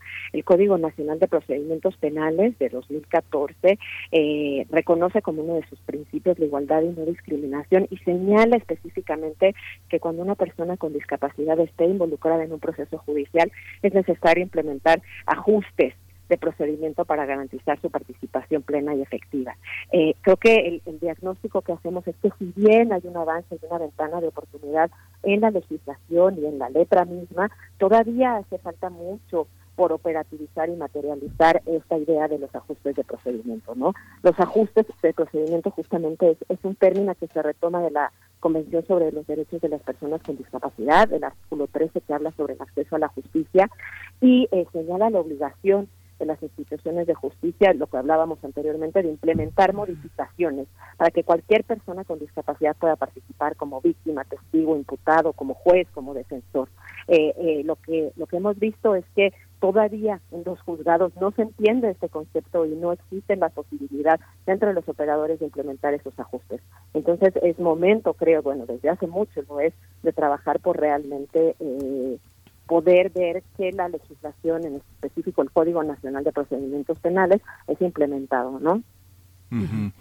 justamente prácticamente cuando eh, este siglo inició con un instituto de eh, sobre las adicciones en la Ciudad de México y paralelamente fue un instituto sobre la discapacidad se inauguró y, por lo menos en términos de medios ya no se volvió a tener noticia de ese instituto. ¿Cómo funciona en la Ciudad de México? La, la capital ha sido ejemplo de muchísimas reformas, de muchísimas actividades que tienen que ver con recuperar los derechos humanos y tratar de reparar muchas de las cosas que habían sido eh, omitidas. En este caso, la Ciudad de México, ¿en qué estado está, Diana? Mira, es cierto que existe un instituto en la Ciudad de México, ¿no? Que trabaja eh, por los derechos de las personas con discapacidad, ¿no? El Indiscapacidad eh, es un organismo de la ciudad eh, y me parece que tienes razón en el sentido de que la misma Constitución de la Ciudad de México abordaba muy necesariamente el hecho que las personas con discapacidad tienen que ser reconocidas como iguales ante la ley, ¿no? Sin embargo, esta esta eh, este avance se ha quedado ahí, ¿no? Y no hemos visto las reformas necesarias a nivel normativo para garantizar justo eso, ¿no? Justo la igualdad ante la ley. Entonces me parece que, en materia de derechos humanos de las personas con discapacidad, eh, también en la ciudad hace mucho hace falta mucho trabajo, ¿no? Eh, para derribar las barreras normativas, pero también para impulsar una política pública que no esté basada en el asistencialismo, ¿no? Sino realmente en la, en la inclusión ¿no? y, la, y la igualdad de oportunidades para las personas con discapacidad. ¿no? Es muy necesario cambiar el enfoque de las políticas públicas en este país. Y la, autonomía de las personas en general y de las personas con discapacidad juega un papel muy importante, me parece. Eh, te pregunto, ¿qué prácticas vulneran la autonomía cuando se trata de estar frente a la justicia? Porque muchas veces estar eh, en un proceso mm, judicial eh, pues puede depender de ello incluso nuestra vida, nuestra libertad. ¿qué, ¿Qué prácticas están vulnerando la autonomía de las personas con discapacidad en el ámbito de la justicia? Sí, yo creo que una de las prácticas más recurrentes y bueno, todavía vigente en nuestro país es el tema de la interdicción, ¿no? Eh, la interdicción significa eh, que una persona que es mayor de 18 años puede ser privada de la posibilidad de actuar por cuenta propia, ¿no? En cualquier eh, acto jurídico y se le impone un tutor, un representante legal que toma todas las decisiones eh, por esta persona, ¿no? Entonces me parece que la interdicción, ¿no? Que se lleva a cabo a través de un juicio civil es una de las prácticas que atentan claramente contra la autonomía de las personas, ¿no? Y es algo que se reproduce en el sistema de justicia en otros ámbitos, ¿no? Cuando se solicita que la persona con discapacidad esté acompañada de un representante, de un tutor, para que esa persona pueda tomar decisiones, ¿no? Entonces, en todas esas prácticas, lo que está de fondo es realmente una violación al principio de autonomía, ¿no? Y en la libertad de toma de decisiones de las personas con discapacidad, ¿no? Me parece que en el sistema de justicia y en general todavía eh, se tiende a establecer un vínculo indisoluble entre discapacidad e incapacidad y lo que es necesario es eh, justamente romper ese vínculo, ¿no? Y no hablar de que lo, lo, que las personas con discapacidad no pueden hacer, sino cómo pueden hacerlo, ¿no? Y ese es el cambio de enfoque, realmente pensar en, en los apoyos para que las personas con discapacidad puedan tomar sus propias decisiones, puedan ejercer su autonomía personal con los apoyos que requieran para hacerlo. En el sector salud que la pandemia ha evidenciado con tantas carencias, el tema de la discapacidad también es un tema que presupuestalmente tampoco tiene la suficiente solvencia. ¿Cómo, cómo, cómo se aborda? Es un tema que tendría que tener una, una prioridad entre legisladores, no solo federales, sino en, en, en los estados. En los estados es aún, más, aún mayor la brecha presupuestal para atender discapacidades vinculadas al sector salud, porque no son una enfermedad, pero son, este, eh, eh, la palabra de, esta, de este año es comorbilidad, están asociadas a muchas dificultades que tienen que ver con la, con la discapacidad. ¿no?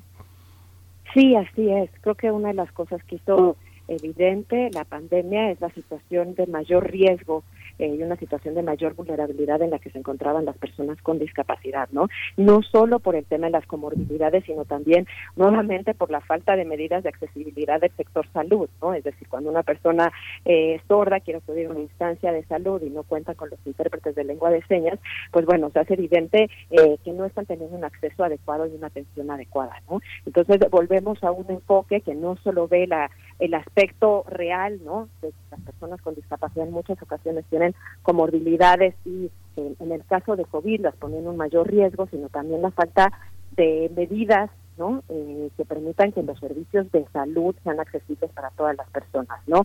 Sucedió claramente con las conferencias eh, vespertinas, ¿no? En las que se informa todavía de COVID, en que tuvo que hacer una organización de la sociedad civil, quien solicitó que la información se diera también con eh, en lengua de señas mexicana, ¿no? Entonces eso habla de la necesidad de trabajar por hacer no solo que el sector salud, ¿no? Pero en general eh, por eh, implementar, ¿no? Las políticas necesarias para incluir a las personas con discapacidad, ¿no? En distintos ámbitos y, creo que también es, muy evidente, ¿no? Y es algo que ha estado eh, de lo cual se ha hablado mucho en esta pandemia, el tema de eh, la salud mental, ¿no? Y la falta de presupuesto que tiene nuestro país ese ámbito, ¿no? Y es un ámbito que afecta a personas con discapacidad, personas con discapacidad psicosocial, eh, y bueno, en, el país el 2% del presupuesto de salud se dedica a este ámbito, ¿no? Entonces también no es, no es solo necesario ampliar ¿no? Lo, el presupuesto que se destina a esto, sino también distribuirlo de manera distinta en, eh, políticas, espacios y la creación de alternativas distintas, ¿no? Que sean acordes a el enfoque de derechos humanos de discapacidad. Maestra Diana, mm, pregunto, bueno, ¿qué, vamos a encontrar en esta consulta? Estamos hablando de la consulta nacional sobre el acceso a la justicia de personas con discapacidad, que está además ya eh, de manera accesible en el portal de la Suprema Corte de Justicia de la Nación. Eh, ¿Qué vamos a encontrar ahí? ¿Cómo fue su diseño y quiénes pueden o podemos participar en ella? Sí, eh, gracias, Berenice. Bueno, como lo comentaban al inicio, eh, la consulta nacional forma parte de un proceso consultivo para la actualización de protocolo de la Suprema Corte de Justicia de la Nación. Eh, la idea de la iniciativa de actualizar el protocolo de actuación eh, de la Suprema Corte de Justicia, de la Dirección General de Derechos Humanos y como parte de las estrategias que permitan recabar insumos, las experiencias, las opiniones y recomendaciones eh, de las personas que residen en este país, se diseñó la consulta nacional. Eh, esta consulta nacional busca escuchar eh, las voces de todas las personas que se han enfrentado al sistema de justicia, personas con discapacidad, familias, redes de apoyo, organizaciones de la sociedad civil, académicos, especialistas en el tema, impartidores de justicia, operadores de justicia en general, para poder tomar en cuenta justamente estos insumos en la creación de un nuevo instrumento. Sí, esta visión también eh, tiene, tiene que ver también con eh, aspectos que tienen que ver con una, una, una normativa laboral. En esa, en esa parte eh, tradicionalmente se compensaba a los empresarios, a los empleadores, con tener este un, un, porcentaje de personas eh, con discapacidad. Esto no es una manera muy atávica, no es una manera muy vieja de pensar sus cuotas para este eh, madres solteras, personas afectadas con algún tipo eh, eh, de, de, enfermedad, con algún tipo de discapacidad. ¿No es un enfoque ya bastante pobre? Sí, me parece que es un enfoque que tiene que ser enriquecido con otras estrategias, ¿no? Y, y, creo que una de estas estrategias tiene que ver justamente con cómo se modifican los el ámbito laboral y los lugares de trabajo, ¿no? No solo se tratan de tener cuotas y tener personas ahí sentadas, ¿no? Porque pertenecen a un grupo de situación de vulnerabilidad, sino también en qué medida los espacios que ocupan son espacios en los cuales pueden desempeñarse laboralmente, ¿no? Y no solo ocupar un espacio. Entonces, yo creo que sí se tiene que trabajar mucho en el ámbito laboral, ¿no? Para generar no solo una sensibilización y una cultura, ¿no? En torno a la discapacidad y la inclusión laboral, sino también permitir el desarrollo en el ámbito laboral de las personas que ocupan esos espacios, ¿no? Contar con, con las tecnologías, con las ayudas técnicas, con los apoyos que requieren para desempeñarse de manera adecuada, ¿no? Entonces, creo que sin lugar a dudas tiene que ir acompañada de un enfoque distinto, ¿no? Complementario también. Sí, pues eh, eh, Diana Scheinbaum, coordinadora del programa Discapacidad y Justicia de Documenta, pues vamos a estar muy atentos, vamos a promover que todos respondamos esta encuesta, es fundamental que, participemos, que invitemos a, a, los demás. Le agradecemos muchísimo todo este, todo este mapa para orientar esta, esta ignorancia que es atavi, que es el miedo que tenemos a, a enfrentar una realidad que todos los días está entre nosotros de algún otro modo, ¿no? Sí, muchísimas gracias. Agradecerles el espacio y también la difusión de la convocatoria. Eh, creo que este ejercicio es un ejercicio que será muy útil para avanzar en el tema de los derechos de las personas con discapacidad y el acceso a la justicia. Así que, eh, de nueva cuenta, gracias por promover la consulta nacional. Esperamos que todas y todos los que nos escuchan puedan participar, hacer escuchar sus experiencias, sus opiniones y recomendaciones en este tema. También esperamos que así sea, maestra. Muchísimas gracias por, por compartir con nosotros esta mañana. Hasta pronto. Hasta pronto, gracias. Hasta luego. Bien, pues del 5 al 25 de octubre está vigente esta consulta nacional. Se pueden acercar a www SCJN, es decir, las siglas de Suprema Corte de Justicia de la Nación, .go.mx, en la sección de Derechos Humanos aparece la consulta nacional sobre el acceso a la justicia para personas con discapacidad. Vamos a ir con música. Esto está a cargo de una cantautora eh, chilena, eh, es Pascuala y la Vaca y Fauna es el, eh, la agrupación que la acompaña. La canción se titula Son de la Vida. Primer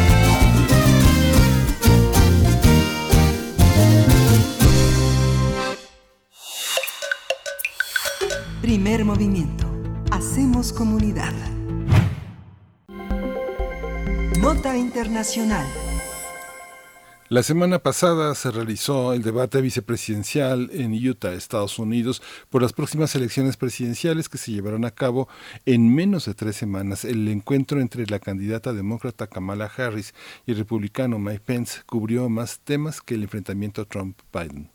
Sin embargo, en diversas ocasiones, la senadora de California, compañera de fórmula del candidato demócrata Joe Biden, ignoró las preguntas que le hizo la periodista Susan Page, quien fungió como moderadora en el debate. Lo mismo ocurrió con Pence cuando le preguntaron sobre la salud del presidente, su compañero de fórmula.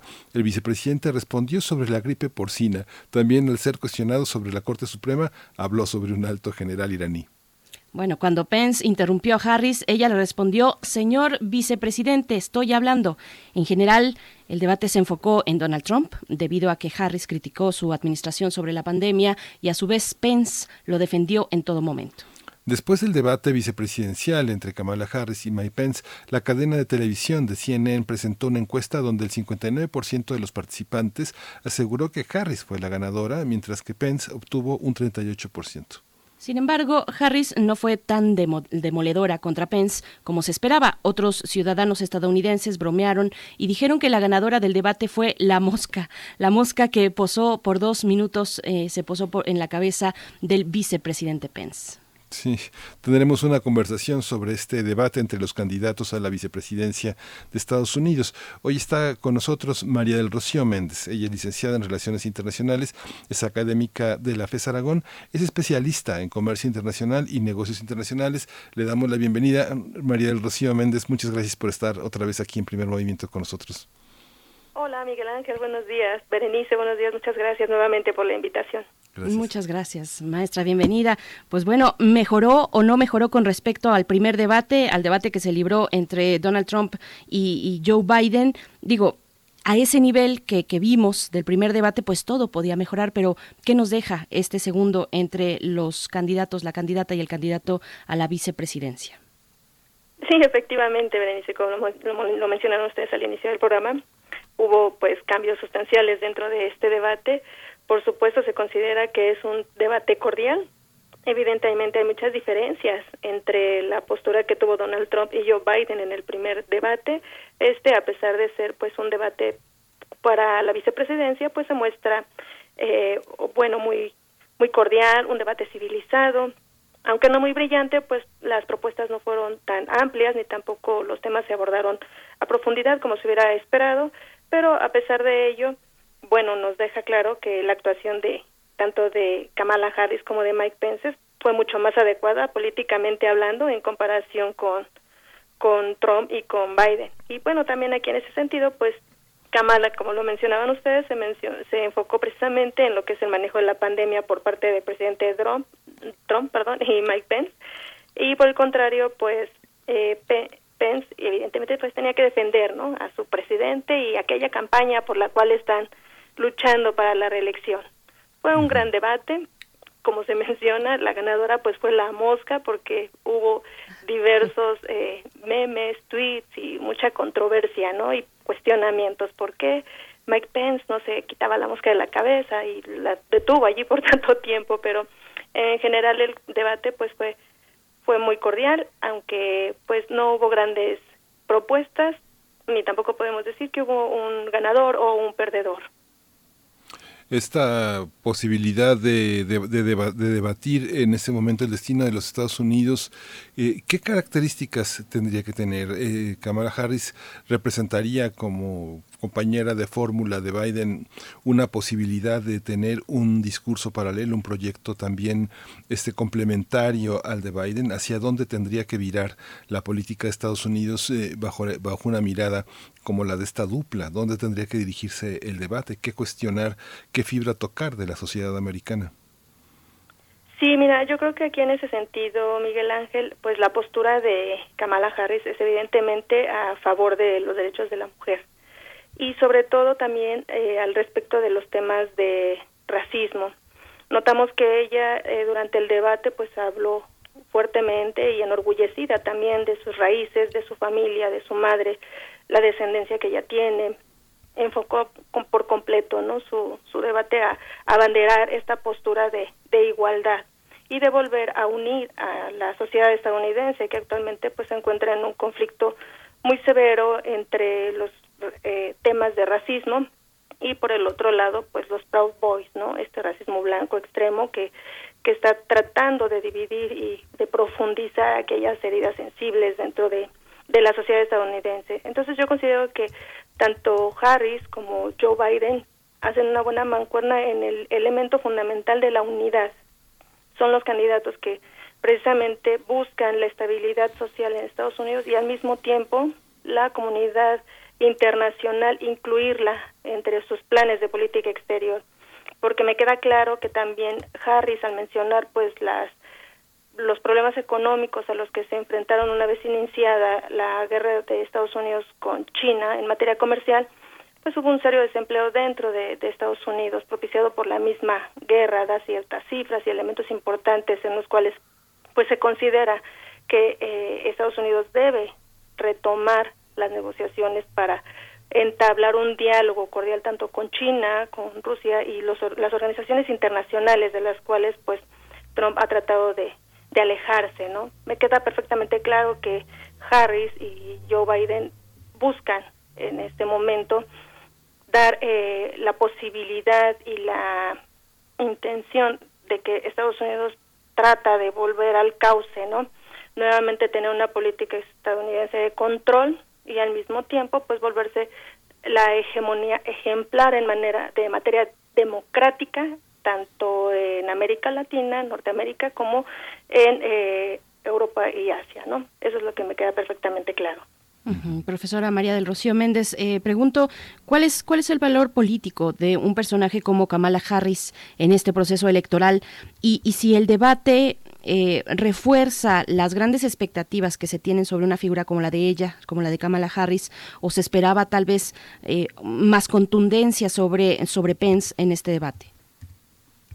Bueno, en este sentido sí se esperaba que Mike Pence pudiera dar más batalla, ¿no? Después de saber que el presidente al que él está también eh, respaldando, pues resultó contagiado por COVID, ¿no? Eh, después de, su debate. Entonces, en ese sentido, pues yo creo que la audiencia o aquellos eh, indecisos todavía de voto esperarían que Pence tuviera algunos argumentos importantes para defender la campaña y saber pues que si ahorita Donald Trump logró salir del hospital en perfectas condiciones y de pie, también él pudo haber utilizado ese argumento como una demostración de que eh, el coronavirus no es tan mortal como también los demócratas lo han eh, profanado. Entonces, yo creo que aquí Mike Pence se mostró débil, hubiera sido un punto muy importante para destacar dentro del debate, no lo hizo, y sin embargo, pues eh, Kamala Harris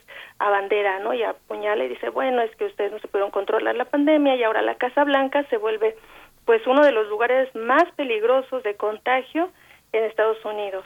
Ante ello, pues también eh, las posibilidades de obtener un electorado o votos, perdón, de aquel electorado indeciso cabrían en la gente de, mayor de la tercera edad, los cuales pues en 2016 se inclinaban preferentemente a, a Donald Trump, pero podemos ver que actualmente pues las estadísticas van por todo lo contrario, dando prioridad y preferencia a la campaña de, de Biden, ¿no? Y también el hecho del voto de la mujer es muy importante y fundamental dentro de Estados Unidos. Hay mujeres que todavía se encuentran indecisas y a pesar de no eh, comulgar tanto con la política planteada por Biden, hay mujeres eh, de raza negra que efectivamente apoyan fuertemente a Kamala Harris. Entonces, dentro del electorado que se encuentra todavía en indeciso en saber por quién tendrían que votar, tenemos estas dos partes, ¿no? Tanto los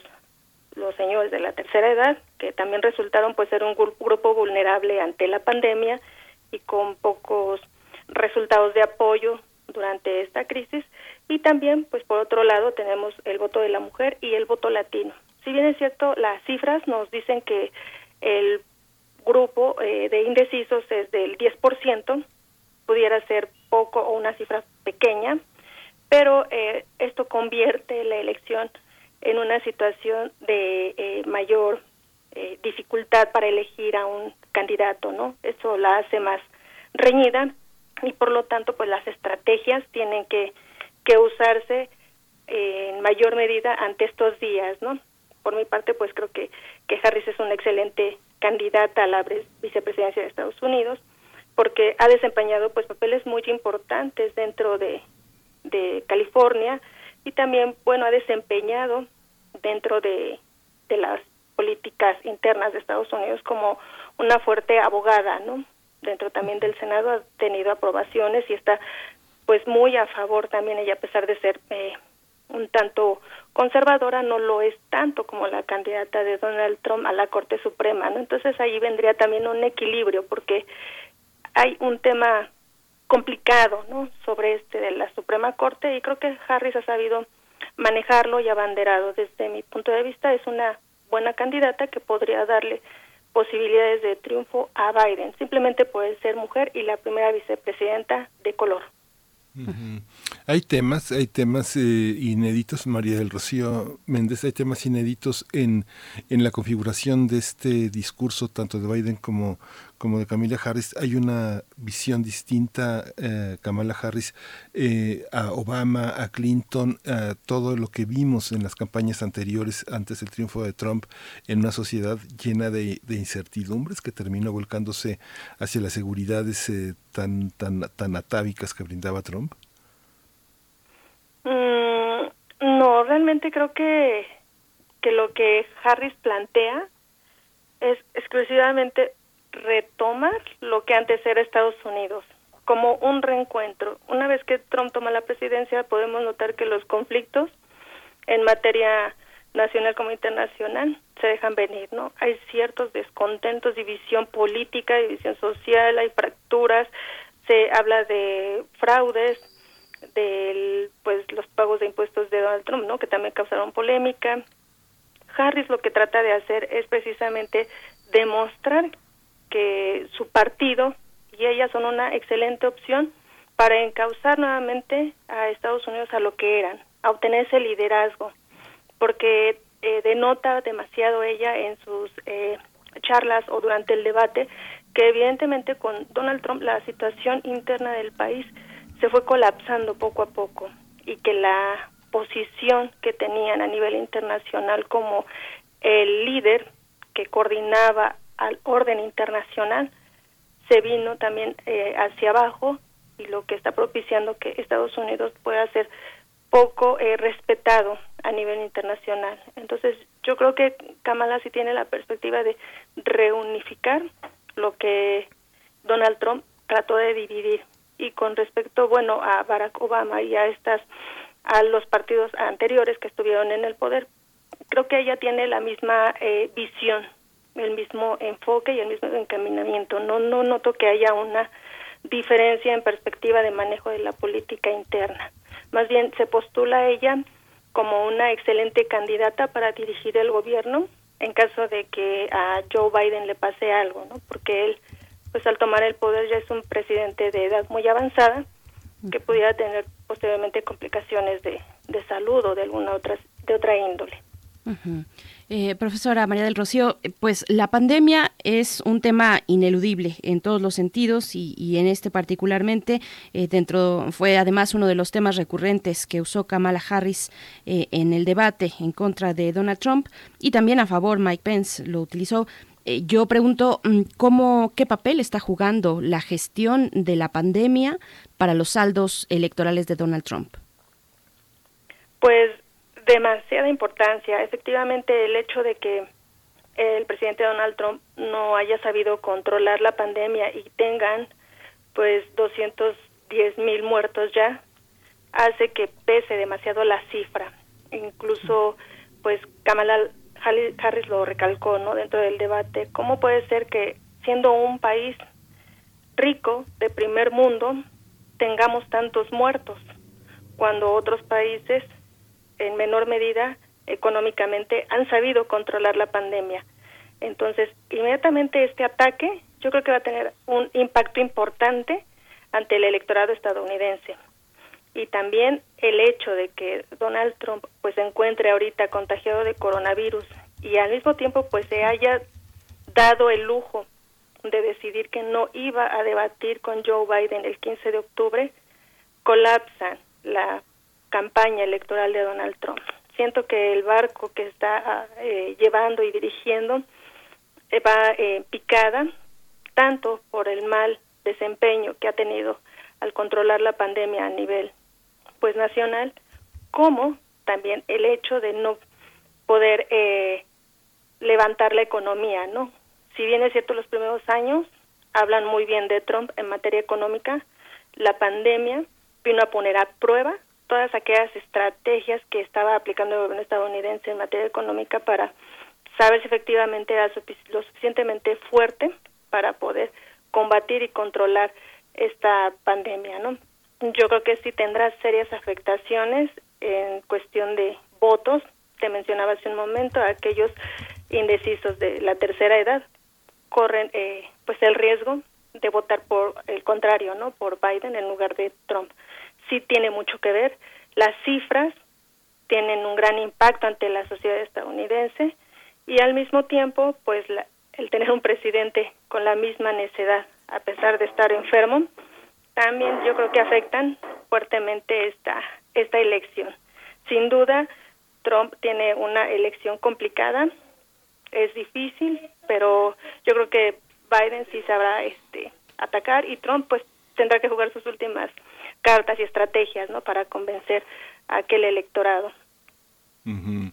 Sí, ahí está. Eh, Rocío, una, una, una pregunta que veo, veo muy presente también en la, en la prensa norteamericana. Hay un sector que no, no cree que Trump se haya infectado. Esto eh, parece un golpe mediático.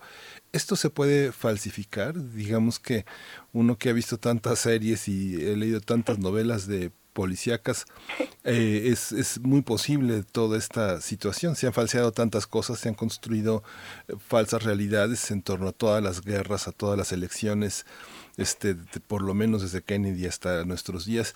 ¿Cómo, eh, cómo entender esta, este, golpe, este golpe mediático? ¿Es real? ¿Cómo ha funcionado en el imaginario que usted registra de los medios norteamericanos y, en, y el marco de este debate? Sí, bueno, se ha dicho que, que efectivamente el presidente Trump ha eh, utilizado este elemento como un tipo de estrategia política para convencer, ¿no? Y decir, bueno, pobre del presidente, está enfermo, cedamos nuevamente el poder, votemos por él, pobre, está enfermo. Con ese sentido, eh, hacen referencia, ¿no? A que eh, Donald Trump se lo inventó, con todo respeto. Sin embargo, yo creo que jugar con una estrategia de este tipo es muy riesgosa porque tiene un arma de dos filos. Por un lado, si el presidente eh, sale triunfante de coronavirus y se repone bastante bien, se recupera rápido, podría dar eh, un mensaje a la nación de que lo ven, estoy bien, estoy fuerte, el coronavirus no es letal, los demócratas los demócratas se equivocan, yo estoy, eh, vamos por el buen camino y de acuerdo al medicamento y tratamiento que me dieron a mí, lo vamos a difundir para ustedes y que todos eh, se salven y no mueran, tengamos una cifra menor.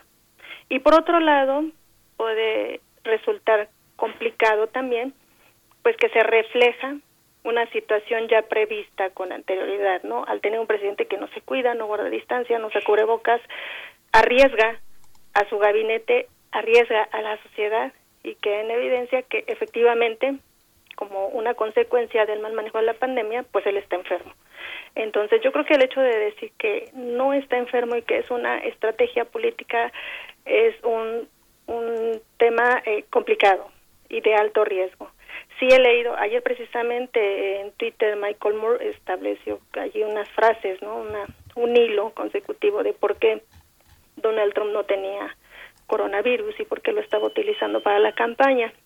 Sin embargo, el que el presidente haya determinado por sí solo eh, decir, no, sí, sí estoy enfermo, me tienen que llevar a, un hospital a reclutar, creo que da la credibilidad. Desde mi punto de vista, yo creo que sí, el presidente sí está enfermo, si tiene coronavirus, se tiene que resguardar, pero no podemos hablar de forma eh, tan a la ligera. Debemos de tener fundamentos en los cuales podemos basar una teoría de que esto pudiera ser contrario. Sí es un tema delicado, aunque sí político y eh, exclusivo de campaña, pudiera manejarse de ese modo. Pues Rocío, eh, María del Rocío Méndez, le agradecemos muchísimo esta mañana, esta mañana de, de, pues, de reflexión, de interpretación de todo este mundo. Eh, maestra en Relaciones Internacionales, académica de la FES Aragón, especialista en comercio internacional y negocios internacionales. Muchas gracias. Eh, seguimos en contacto porque esto, pues cada día se va a poner más, eh, más álgido. Muchas gracias, María del Rocío. Al contrario, muchas gracias a ustedes por la invitación. Y claro que sí, aquí estamos a, a la orden, porque Muchas este tema gracias. sí nos dará para mucho más en un futuro. Muchas Así gracias. Pues nos despedimos ya, eh, ya, este, ay, no se escuchó, eh, es que tengo en el chat a Berenice Camacho que se le fue la luz, eh, se nos va la luz, pero regresa. Eh, Berenice, ¿estás ahí? Sí. Sí, estoy aquí. ¿Me escuchan Bueno. bien? Espero que sí, yo los escucho bien. Y bueno, nada más regresé para despedirnos de la radio Nicolaita. Me, se- me fui por un momento muy breve, pero volvemos a la siguiente hora. Vamos a ir a- al corte precisamente. Quédense aquí en primer movimiento. Síguenos en redes sociales. Encuéntranos en Facebook como Primer Movimiento y en Twitter como arroba PMovimiento. Hagamos comunidad.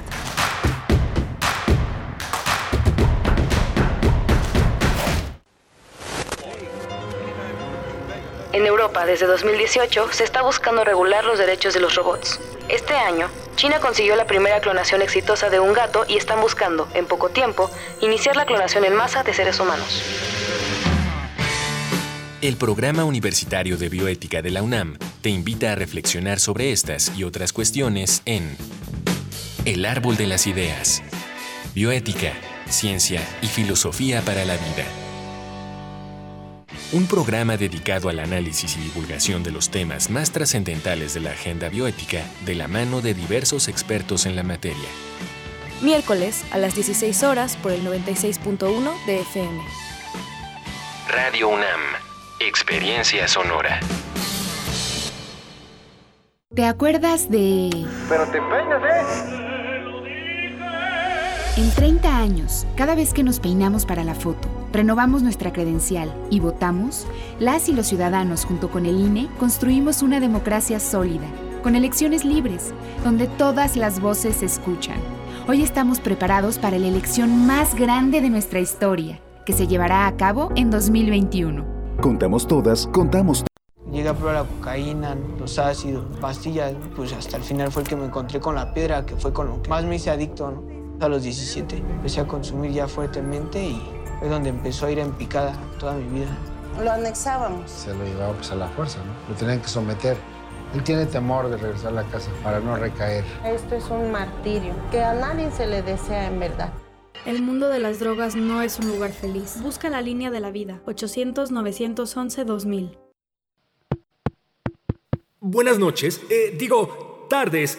Mi nombre es Octavio eh, y yo vengo, eh, este, bueno, a hablarles sobre este, un, un tema muy importante. Vengo a hablarles un poco acerca de pues, un tema muy importante. Para algunas personas, hablar en público resulta un poco difícil.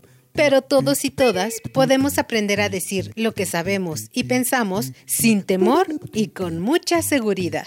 Únete al curso en línea Oratoria y Dominio de la Voz con Sergio Rued. Si das conferencias o clases, vendes algún producto o eres líder empresarial y buscas dar mensajes claros en público, Este taller está hecho para ti. inscríbete al teléfono 55 34 57 80 65 o manda un mail a luzangeluz.hotmail.com.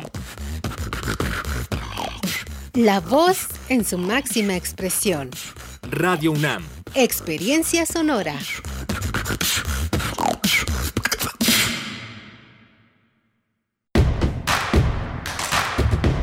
Queremos escucharte. Llámanos al 55 36 43 39 y al 55 36 89 89. Primer movimiento. Hacemos comunidad. Bueno, pues ya estamos de vuelta. Bienvenidos, bienvenidas. Estamos en primer movimiento en Radio UNAM. Son las nueve con cinco minutos de la mañana de este lunes, lunes 12 de octubre. Y, y, bueno, estamos bajo la dirección en la producción allá en cabina de Uriel Gámez. Está Andrés Ramírez en los controles técnicos, si no estoy equivocada. Sí, sí está él. Y está también Miguel Ángel Quemain del otro lado del micrófono. ¿Cómo estás, Miguel Ángel? Buen día. Hola, Berenice. Buenos días. Buenos días a todos nuestros radioescuchas, a quienes nos siguen, que nos han seguido en esta, en esta mañana de día festivo. Fíjate que eh, ya ni siento los días festivos. Todos los días son laborales y todos los días son tienen un poco de festivo, ¿no? Así es, como diría Morrissey por ahí, todos los días son, parecen un domingo, every day is like Sunday. Pues sí, es un largo marzo el que hemos vivido en estos últimos meses, pero ya estamos hacia la recta final más o menos de este 2020, que vaya que nos ha puesto retos a, a, toda la humanidad. Así es que, bueno, estamos aquí para afrontarlos juntos, juntas en estas frecuencias universitarias, hacer comunidad. Y pues bueno, mm, tenemos por delante nuestra mesa, nuestra mesa del día. Vamos a estar conversando bueno, después de la poesía necesaria la voz de Miguel Ángel Quemain, vamos a estar conversando sobre la Ley General de Aguas con el doctor Pedro Moctezuma Barragán, coordinador general del, pro, del programa Investigación para la Sustentabilidad de la UAM y es también eh, integrante del colectivo Agua para Todos, el doctor Pedro Moctezuma, que nos estará acompañando en la mesa del día con este importante tema, Miguel Ángel. Sí, justamente el tema, el tema del agua es un tema que se va a discutir de manera, de maneras particulares, porque bueno, lo estamos discutiendo activamente aquí en primer movimiento desde 2018, cuando se presentó la agenda sobre sustentabilidad que el SUSMAI de la UNAM ofreció a los candidatos que peleaban por la presidencia de la República, discutiendo de manera amplia, ecuménica, todo el tema de los conflictos nacionales que se habían generado por esta situación, tanto en bosques, en minas, en, en general, en la agenda ecológica que marca el agua como uno de los ejes del conflicto político, del conflicto social en nuestro país, no solo en el terri ter territorio de la sustentabilidad, sino de la gobernabilidad. Por supuesto, pues bueno, eso para nuestra mesa del día. Pero antes yo quisiera, y, el equipo queremos también compartirles eh, una encuesta, una encuesta que publicó la UNAM para que todos puedan ser consultados y consultadas. La organiza la Coordinación de Difusión Cultural, también con el apoyo de la Coordinación de Humanidades y el Instituto de Investigaciones Sociales, eh, los tres de la UNAM. Esta encuesta se titula Encuesta Nacional sobre, sobre Hábitos y Consumo Cultural 2020. Y bueno, va a estar vigente hasta el martes 20 de octubre.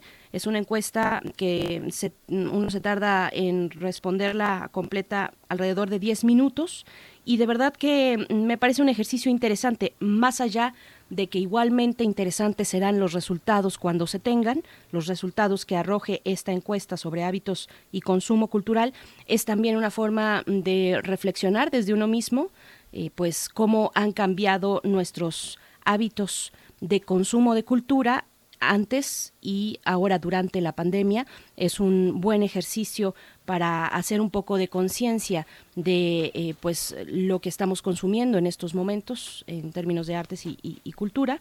Y, bueno también acerca de las plataformas que estamos empleando para llegar a esos contenidos plataformas digitales eh, semipresenciales en fin eh, queremos compartir con ustedes esta encuesta que ya la van a encontrar en nuestras redes sociales. Si no estoy equivocada ya debe estar por ahí o a punto a punto de colgar este este enlace para que puedan realizarla, ¿no? Miguel Ángel. Sí, es una encuesta importante. Ya Anel Pérez y, este, y había presentado, la entrevistamos justamente, Imelda Martorell formó parte de este universo de letras que ha hecho también una radiografía muy importante y en un territorio eh, y en, en, un territorio fundamental para nuestra universidad, que es el de los jóvenes.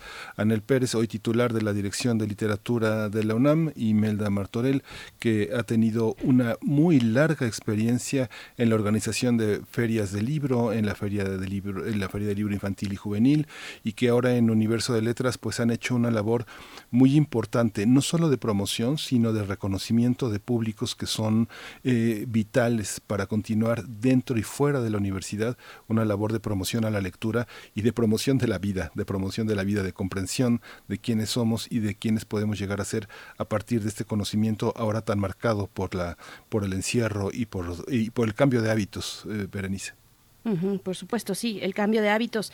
Algunas de las preguntas eh, rastrean un poco nuestros hábitos, por ejemplo, respecto a la lectura, no solamente respecto a actividades y eventos culturales. Eh, para el caso de la lectura, por ahí nos preguntan si ahora consideramos que leemos más o leemos menos durante la pandemia en qué soportes o formatos lo hacemos, acudimos más al libro digital o al libro físico, eh, esto también para los eh, pues eventos virtuales, acudimos más a talleres, por ejemplo, a cursos, a talleres, a conferencias, ahora que estamos supeditados al espacio virtual o, lo hacemos menos que antes. Bueno, será interesante. Yo creo que si realizan esta, esta encuesta, eh, pues se encontrarán con ustedes mismos y eso siempre es interesante, pues Mm, hacer esta reflexión sobre cómo ha ido el ritmo de esta pandemia en términos de cuestiones culturales, hábitos de consumo cultural y artístico, Miguel Ángel. Sí. Pues eh, esta, esta también, esta, esta cuestión también que tiene que ver con una, también un, si tenemos un poquito de tiempo, este cisma que ha significado, yo creo que en estos dos años de gobierno, la extinción de los fideicomisos, ¿no? Yo creo que eh, siempre que se habla de polarización, siempre hay una especie como de quimera, hay una especie de fantasía. El país, eh, yo lo percibo siempre polarizado, siempre inequitativo, con marcos de desigualdad muy, muy pronunciados, unos visibles y otros invisibles hay quienes en esta polarización nunca han tenido voz, nunca han podido expresarse, pero en este momento eh, también junto con la dirigencia de Morena yo creo que hay un, hay un pequeño cisma de la, de la opinión pública que no solo está mediatizada en los medios, sino que sí viene de distintos sectores eh, muy representativos de un aspecto de la sociedad mexicana, por supuesto no mayoritario, pero sí muy significativo tanto en la voz internacional como la voz al interior de la, del mundo académico, Berenice, ¿no? Así es, que nos, que nos compartan en redes sociales cuál es su opinión al respecto. Polarizados, pues sí, estamos, pero ¿desde qué puntos estamos en esa, eh, eh, en esa polarización? Y fundamental precisamente para nuestra vida pública. Pues bueno, vamos a ir ahora ya con la poesía necesaria para después pasar a nuestra mesa del día. Participen en redes sociales si tienen oportunidad. Estamos ahí en redes, arroba PMovimiento en Twitter, Primer Movimiento UNAM en Facebook. Y vámonos con la poesía necesaria en la voz de Miguel Ángel Quemain. Gracias.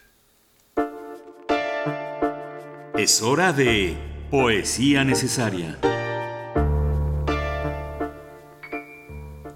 Pues eh, hoy es eh, obligado darles una, una, pequeña probada de lo que significa la poesía de Luis Gluck. Luis Gluck es una mujer que nació en 1943, como sabrán todos aquellos que siguen la lectura la, con avidez el mundo de los premios para orientar sus lecturas.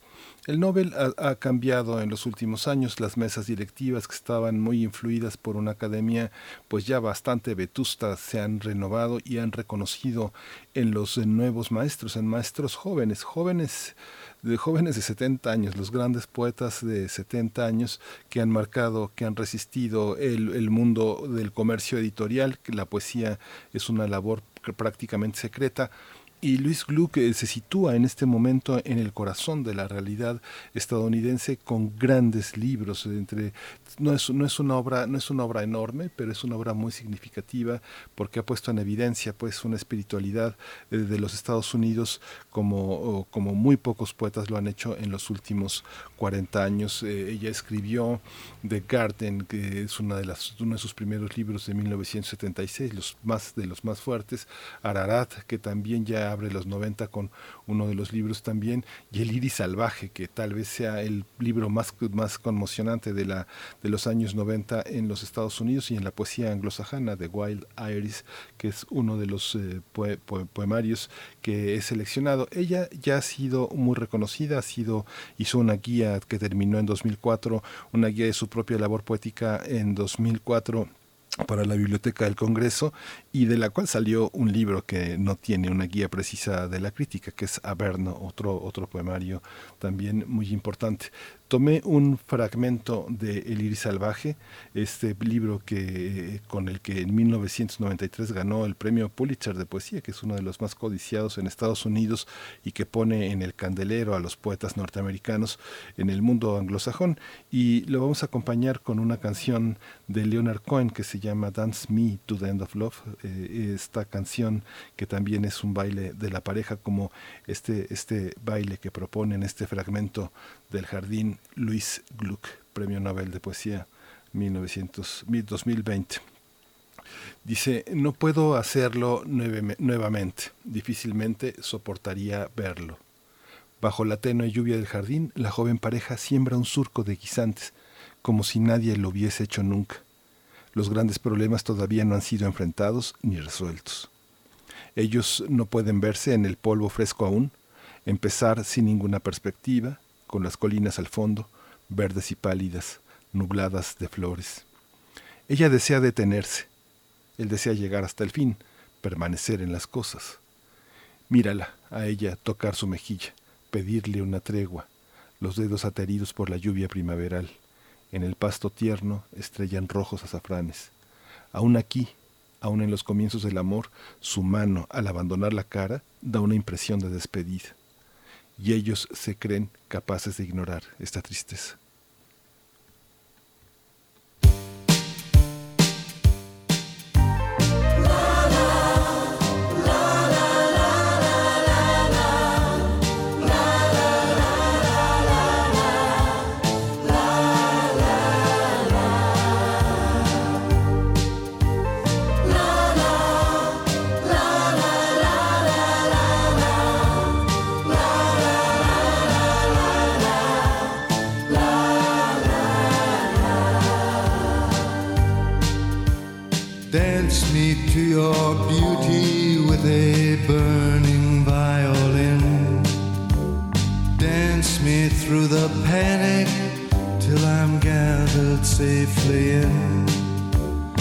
Lift me like an olive branch and be my homeward dove. Dance me to the end of love.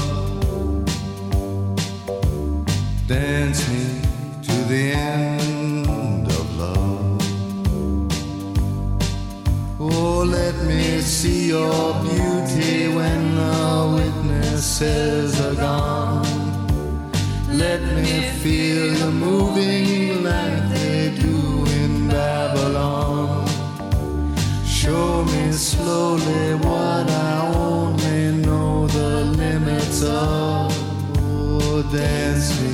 to the end of love.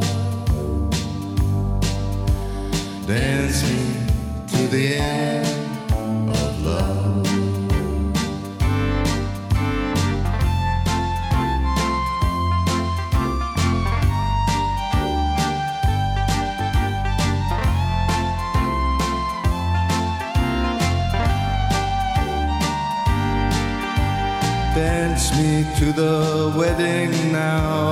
Dance me on and on.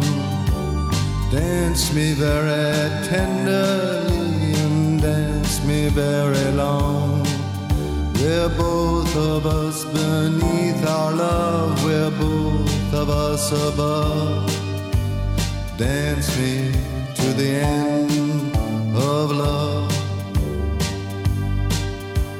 Dance me to the end of love. Dance me to the children who are asking to be born. Dance me through the curtains that our kisses have outworn.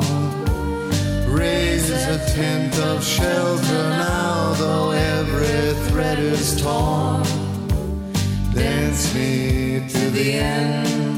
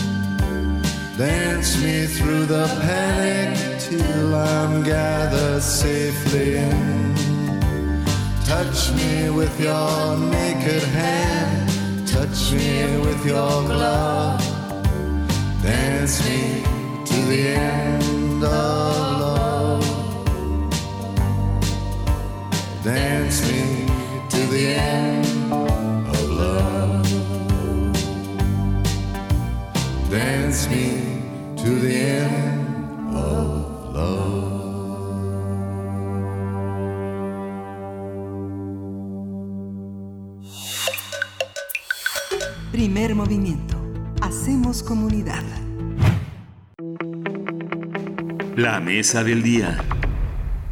El Congreso de la Unión podría comenzar esta semana la discusión sobre la Ley General de Aguas Nacionales. Es un tema pendiente desde el sexenio pasado, pero que al parecer ha logrado un consenso sobre la urgencia de contar con una nueva legislación que haga efectivo el derecho humano de acceso al agua. Las cinco iniciativas que serán analizadas y discutidas por el legislativo contemplan el uso equitativo del agua, reconociendo el derecho de los pueblos y comunidades en el manejo de sus recursos. Se trata de un paso muy importante, ya que la Ley de Aguas Nacionales de 1992 no reconoce el derecho de los pueblos indígenas sobre el manejo de este recurso conforme a la Constitución y a los tratados internacionales firmados por México.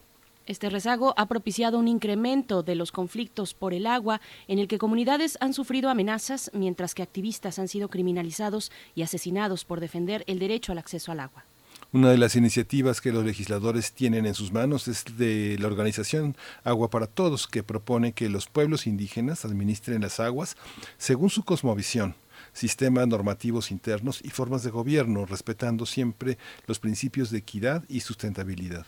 Vamos a hacer un análisis del proceso legislativo en el que prevé la aprobación de una ley general de aguas. Nos acompaña a través de la línea el doctor Pedro Moctezuma Barragán, el es coordinador general del programa Investigación para la Sustentabilidad de la UAM y también es miembro del colectivo Agua para Todos. Nos da mucho gusto poder conversar una vez más con usted, doctor Pedro Moctezuma Barragán. Bienvenido a Primer Movimiento.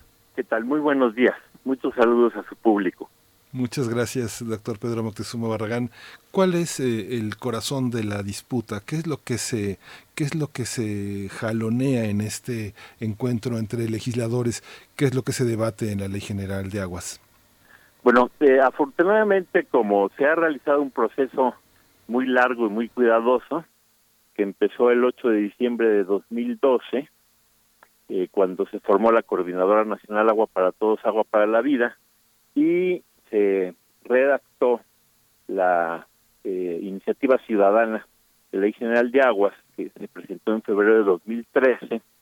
Este proceso a lo largo y ancho del país, con participación de 420 investigadores, expertos y practicantes del agua, pues ha permeado el debate parlamentario para construir consensos sobre los ejes básicos de de la nueva ley general de aguas.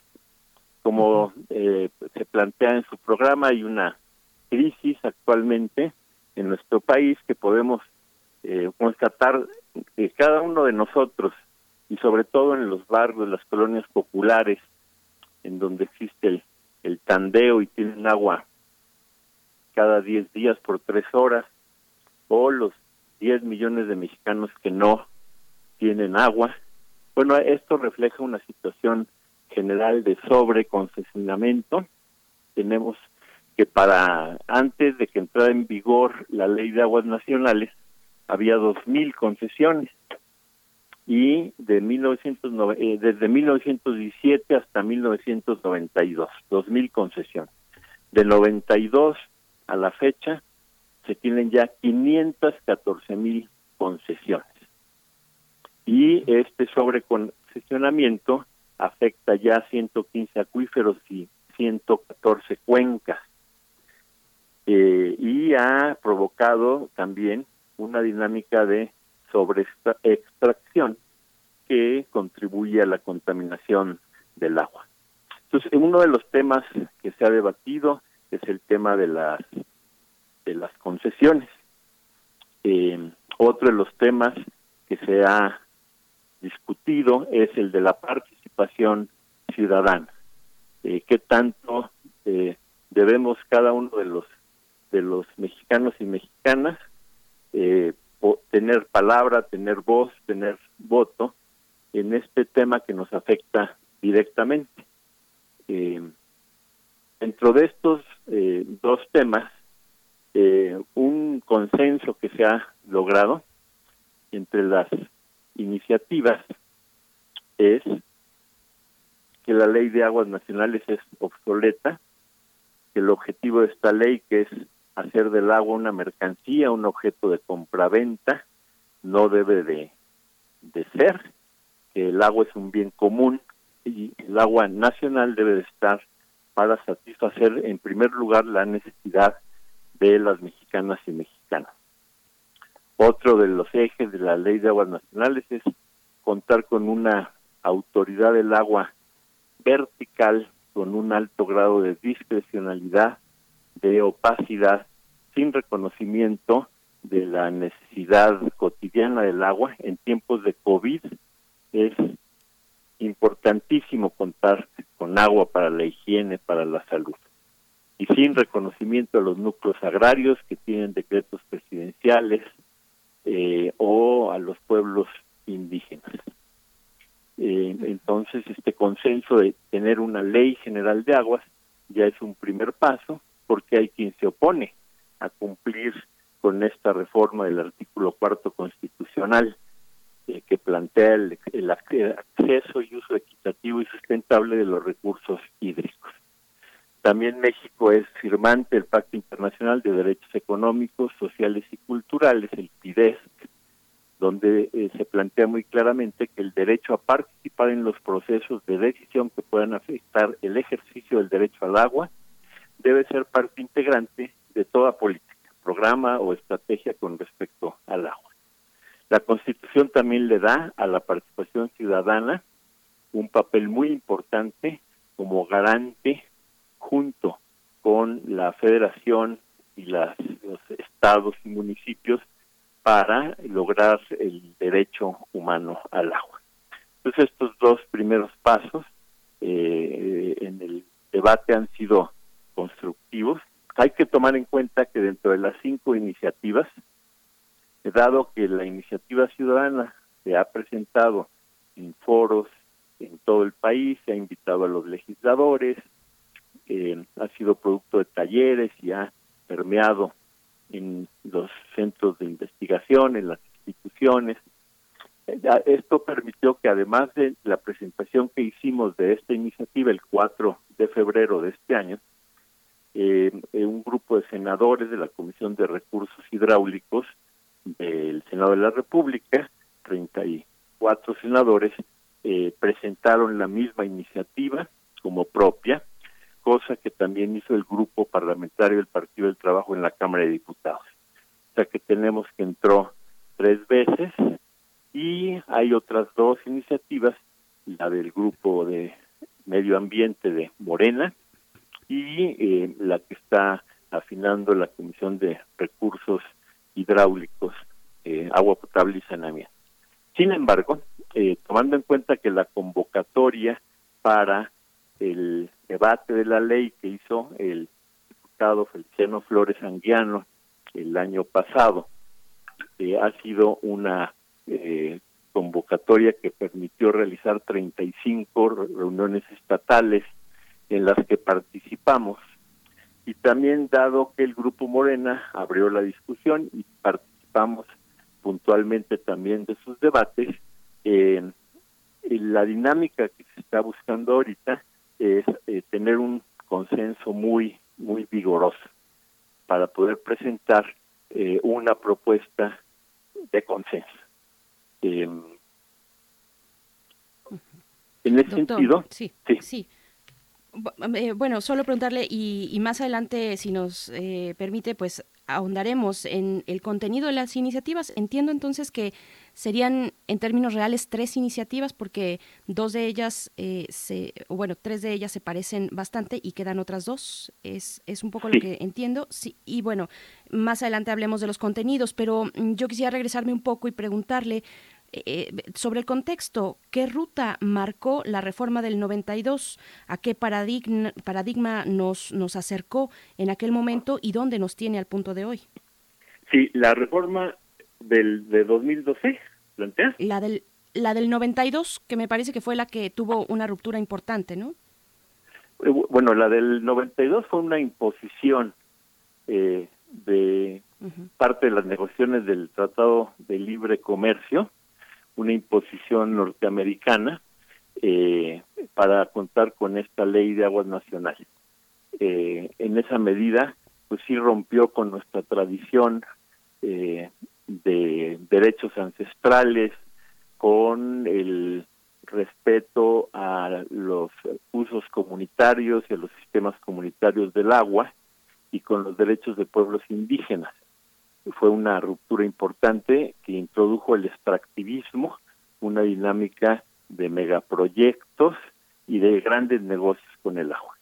Y eh, la reforma de 2012 eh, viene a voltear esta situación en la medida en que desde 2010 eh, en la ONU se reconoció el derecho humano al agua, se aprobó siendo vinculante para todos los países entonces hubo este cambio del 8 de febrero de 2012, en donde se plantea eh, un paradigma de gestión de ciclos, eh, en donde en lugar de extraer y desechar, estemos respetando a la naturaleza, dándole eh, un uso sustentable a nuestra agua y buscando la equidad como criterio.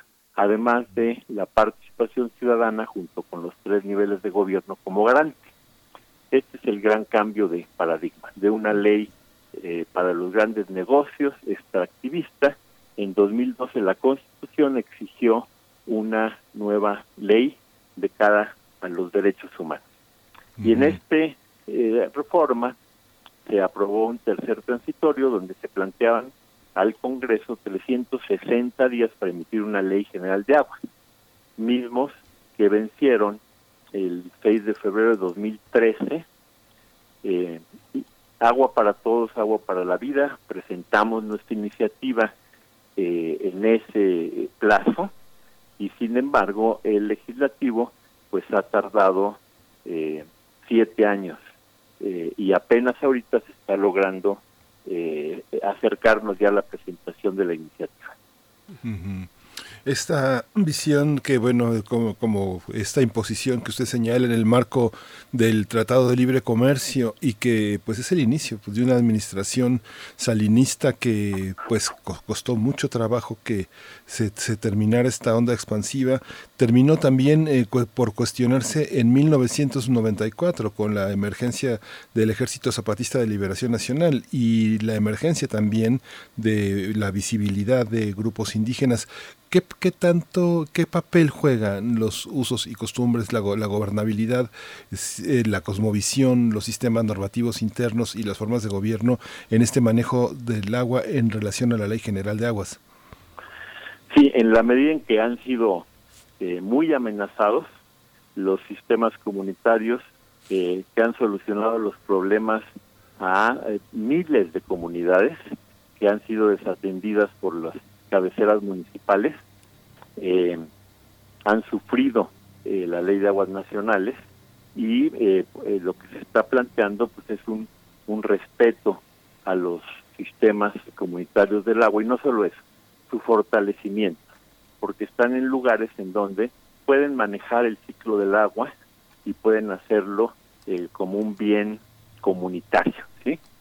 Eh, se plantea que haya juntas eh, municipales en donde puedan coincidir eh, los órganos de agua potable y saneamiento eh, municipales con los sistemas comunitarios en un marco de respeto a la autonomía de los sistemas municipales. En relación a los derechos de los pueblos indígenas, bueno, se plantea que efectivamente haya una, un- un- una cooperación para eh, definir muy claramente sus territorios. El 25% del agua de nuestro país viene por cuencas que han sido bien manejadas por pueblos indígenas, que no han sido sobreexplotadas, y por ello se plantea que a ellos se les consulte sobre esta legislación y se plantea que participen como actores desde abajo en los comités y comisiones de cuenca junto con otros ciudadanos. Eh, esto eh, va a traer eh, un cambio muy sano en nuestro país. Doctor, Eh, ellos son los guardianes de las, de los cabezas de cuenca. Pero también están los núcleos agrarios que ya recibieron dotaciones por decreto presidencial y que deben de ser respetadas. Y eh, las- el propio sistema de asamblea de gestión comunitaria se plantea que todos sean parte de estos consejos eh, de agua y cuencas a nivel de microcuencas, cuenca, cuenca y a nivel nacional. Doctor, le pregunto cómo estamos en el tema de las concesiones, cómo estamos al punto de este día y qué proponen estas iniciativas que ya están en el legislativo con respecto a concesiones. Eh, bueno, lo que se está eh, consensa- concesando es que las concesiones no son un privilegio eh, de unos cuantos. Actualmente se entregan concesiones a 30 años y en el caso de Quintana Roo hasta 50 años, en una situación climática, hídrica, eh, que realmente es eh, impredecible. Imagínese una concesión en el 2020 que llega hasta el 2050, cuando ya eh, el país puede estar en, en otro momento, en una crisis terrible, sobre todo si siguen estas prácticas de sobreexplotación y contaminación. Se plantea que las concesiones más bien son un derecho y que tiene que ser respetado los términos de la concesión y que se conviertan en instrumentos de planeación y regulación para la sustentabilidad con equidad, que sean a corto plazo, se están discutiendo las fechas, eh, pero no mayores a cinco años, fuertemente condicionadas. También se plantea eh, que el, si el titular cumple con las condiciones y estas concesiones eh, eh, tienen una lógica eh, efectivamente ligada a los usos del agua y no a los grandes negocios, pues que su renovación sea automática. Y por otra parte, se plantea la extinción y la revocación obligatoriamente a las concesiones que sean dañinas o que sean irregulares, que tengan vicios de origen, etcétera. Ujú. Hay un, hay un aspecto que, eh, no sé, desde la llegada de, eh, de- del nuevo gobierno, de la Cuarta Transformación, ve como un, un cambio, un cambio eh, profundo en México. Sin embargo, este señalamiento que usted hace, que viene de 2012, de organizaciones sociales trabajando, académicos también, que si bien están adscritos a, a, universidades, han trabajado por su cuenta tratando de aportar elementos. ¿Cómo estos cambios que sus, tan sustanciales, todas estas propuestas se inscriben en, en las propuestas de un nuevo gobierno? Todo lo que en el pasado se ha señalado, digamos que seis años antes de que llegara un cambio a México, eh, tendría que eh, sumarse, tendría que tomarse en consideración para poder trabajar con lo gubernamental. ¿Usted ve signos positivos para este pa- para esta ley por parte de los mecanismos que promueve el gobierno federal? Estamos viendo signos positivos, eh, pero sobre todo porque hay toda una fuerza social Mm. que ha estado presionando enormemente. Eh, eh, eh, la Coordinadora Nacional Agua para Todos, Agua para la Vida, eh, ha logrado eh, evitar, descarrilar cuatro eh, intentos de leyes extractivistas privatizantes. El más conocido es la ley Korenfeld en 2015 y esto se dio en un momento en que permeó mucho a la conciencia eh, popular.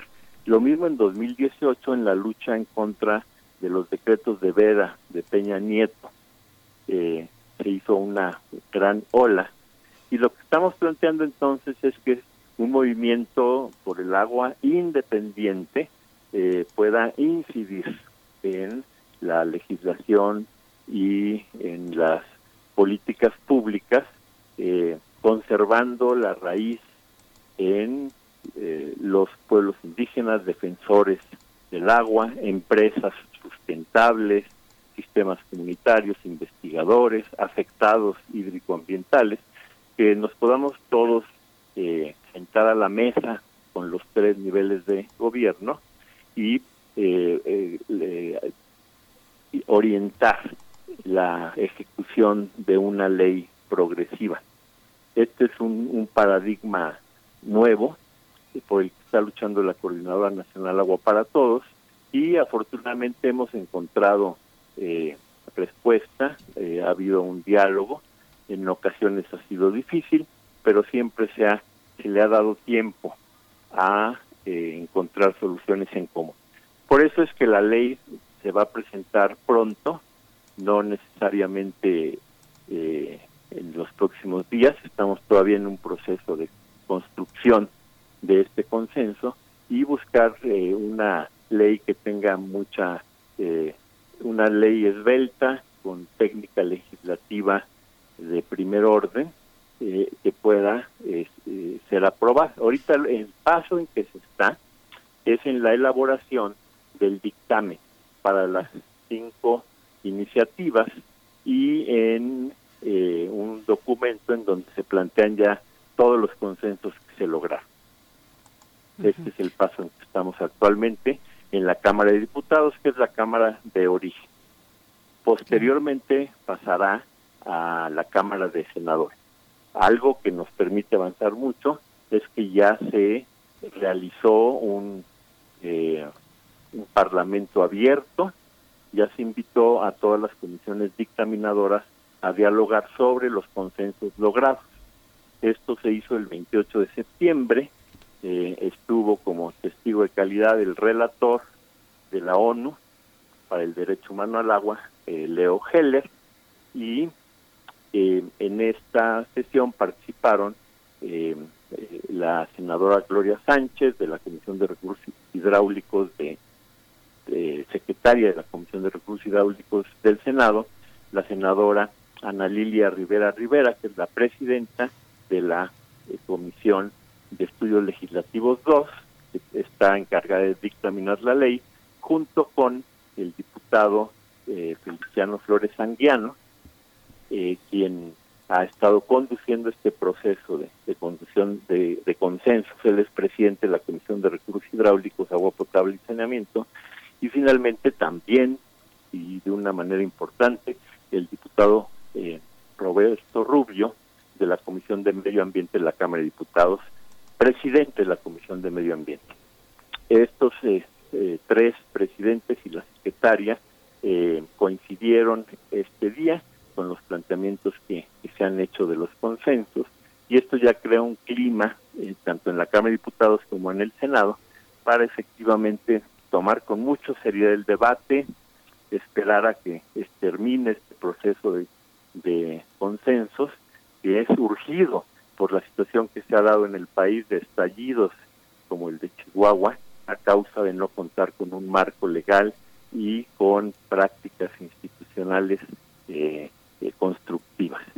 Eh, entonces estamos optimistas de, los siguientes pasos. Estamos conversando con el doctor Pedro Moctezuma Barragán, miembro del colectivo Agua para Todos, sobre eh, pues las modificaciones que podrían ya empezar a discutirse en el, en el Congreso eh, acerca de la Ley General de, del Agua en México. Y mencionaba, mm, doctor, hablaba eh, al inicio de los ajustes que requiere la autoridad que administra el agua en nuestro país. ¿Cuáles son? ¿Qué, qué, se requiere eh, en una institución como Conagua? ¿Qué se propone también desde las iniciativas que ya están en el, en el Congreso? Bueno, se propone que el buen gobierno del agua empieza abajo y se va construyendo eh, a través de los comités y las comisiones, los consejos de cuenca. Comités de cuenca, de microcuenca, comisiones de subcuenca y consejos de cuenca a nivel de cuenca. Y por último, que estos sean eh, incluyentes, eh, en donde participen todos los actores que hemos mencionado y que tengan eh, la capacidad de nombrar ternas para dirigir a la Conagua nacional y regional desde un Consejo Nacional de Cuencas, que las contralorías ciudadanas que se construyan también en el territorio, en los barrios, en las colonias populares, en eh, las comunidades, en los municipios, estas estén vigilando, observando el ejercicio de la ley, de los planes y los dineros que se están usando en el agua y que puedan recomendar el reemplazo de funcionarios que violen los derechos eh, de los pueblos. Eh, también estarían eh, vigilando el comportamiento de las grandes concesiones y de su renovación a condición de que cumplan con los lineamientos que dé el Consejo de, de Cuentas. También se propone, por último, una defensoría del agua que litigaría para recuperar daños tanto a ecosistemas como a comunidades. Eh, eh, desde esta manera tendríamos un, eh, una horizontalidad en el gobierno del agua que también corresponda a una verticalidad, pero una verticalidad construida por buenas prácticas y no que lleguen en helicóptero al penthouse de Conagua los grandes negocios y no solo de México como como ha pasado, sino de todo Iberoamérica y se pongan de acuerdo en lo oscurito de espaldas a la ciudadanía. Hay un novio doctor, eh, justamente esto que, esto que acaba de decir, ¿no? Así como los Muchos directores de periódico llegan en, en, su, helicóptero a, muchas partes a hacer negocios, así también las grandes corporaciones. Eh, una de ellas son las, las grandes refresqueras, las grandes cerveceras que ahora ya no son mexicanas. Eh, ¿Usted cree que las penalizaciones son suficientes, la vinculación al Código Penal, eh, la persecución como un delito grave, estamos a, la altura de las legislaciones internacionales en, esta propuesta, porque las multas y las sanciones que se les ponen, pues en realidad equivalen para estos grupos como propinas, dar una propina por, por, por arrasar, por pasar encima de todo, no significa nada para, la, para las enormes fortunas que estos eh, tienen, ¿no? Eh, sí, eh, eh, pensamos que esta idea de el que contamina paga es muy mala, porque actualmente se pagan unos centavos, no hay inspección y por lo tanto ahorita están haciendo lo que quieren, ¿no? Y también vamos a observar posiblemente pues toda una campaña como ha pasado cuando se legisló sobre las bebidas azucaradas una campaña para desinformar sobre esta iniciativa de ley general de agua, pero eh, eh, confiamos en que hay suficiente opinión pública ya consciente del, del problema. Lo que estamos planteando es que quien viola eh, los términos de su concesión, pues sufra la extinción de la misma, o sea, se acaba la concesión. En ese sentido, también algo muy importante en el consenso que se ha logrado es eh, prohibir el fracking, no autorizar aguas nacionales para fracking. Y también eh, legislar sobre minería tóxica, eh, de modo que haya mucho control sobre esta práctica que está haciendo un daño enorme en nuestro país. Doctor, le pregunto también, bueno, algo fundamental para que todos tengamos un poco el, panorama de lo que ocurre en México. Eh, le pregunto algo simple, sencillo, pero importante, que es el, eh, pues la explotación, el panorama de la explotación y sobreexplotación de los acuíferos en México. ¿Cuántos hay? ¿Cuántos son utilizados? ¿Cuántos están sobreexplotados? ¿Cuál es el, estado de las cosas en ese, en ese sentido? Sí, eh, lo que estamos eh, planteando es ponerle un alto a la sobreexplotación de los acuíferos. Actualmente, eh, de los 600 acuíferos, hay 115 que están sobreconcesionados y sobreexplotados. Esto daña a 114 cuencas en todo el país. Entonces, se plantea frenar esta dinámica de extracción desecho y buscar recuperar el equilibrio en las cuencas. Que cada cuenca, de acuerdo con su régimen hidrológico, pueda eh, determinar cuál es el mínimo vital al que tiene derecho todas las familias, cómo se puede garantizar los derechos a todas las mexicanas y mexicanos y con el agua eh, disponible verdaderamente y entonces sí concesionar a aquellas eh, solicitudes que cumplan con los requisitos planteados por el por el Consejo. Esto es un, un proceso que también va a tomar tiempo. Ah, estamos hablando de corto, de mediano plazo. Que calculamos que serían alrededor de 15 años para encontrar ya un equilibrio en, en la gestión del agua, pero eh, nos podría llevar ya por el, por el camino correcto. ¿Usted cree que también las medidas incluyen, ahora que nos hemos convertido en expertos en, en, educación con las clases en línea y la revisión de los libros de texto, ¿usted cree que es suficiente la visión que en los libros de texto tienen sobre la problemática del agua? Todavía seguimos en muchos libros de texto con, con la frase de que, que leyeron nuestros abuelos, el agua es vida. ¿Es suficiente? Efectivamente, eh, estuvimos presionando para que hubiera cambios en el nivel educativo y estamos esperando la nueva versión para ver cómo mm. se refleja esto en los libros de texto. Pero sí insistimos mucho que desde pequeños tenemos que aprender pues lo que es el ciclo del agua y eh, cómo participar tanto a nivel personal en mi hogar como a nivel comunitario y a nivel público en eh, buenas prácticas que nos ayuden a ir eh, corrigiendo esta eh, manera tan irresponsable en que hemos manejado el agua. Y hay cuestiones importantes, Agua para Todos también ha impulsado la captación de agua de lluvia en escuelas, muchas de ellas tienen que cerrar por falta de agua en, muchos puntos del país. estamos proponiendo también sobre todo la captación a nivel de cuerpos de agua. Es importante la captación en el hogar, en la escuela, pero esto no resuelve el problema.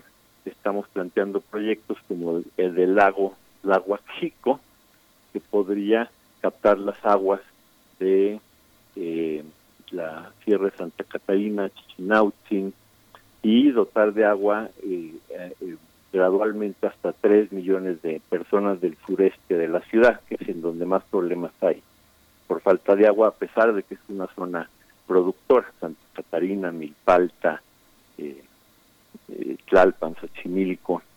Entonces, eh, estamos y tenemos ya los cálculos de cómo a través de un sistema de, de lagos y un sistema de eh, em, reservorios de agua que pueda contribuir a la dotación dentro de la cuenca sin expulsar, porque actualmente estamos expulsando 800 millones de metros cúbicos fuera de la cuenca de México.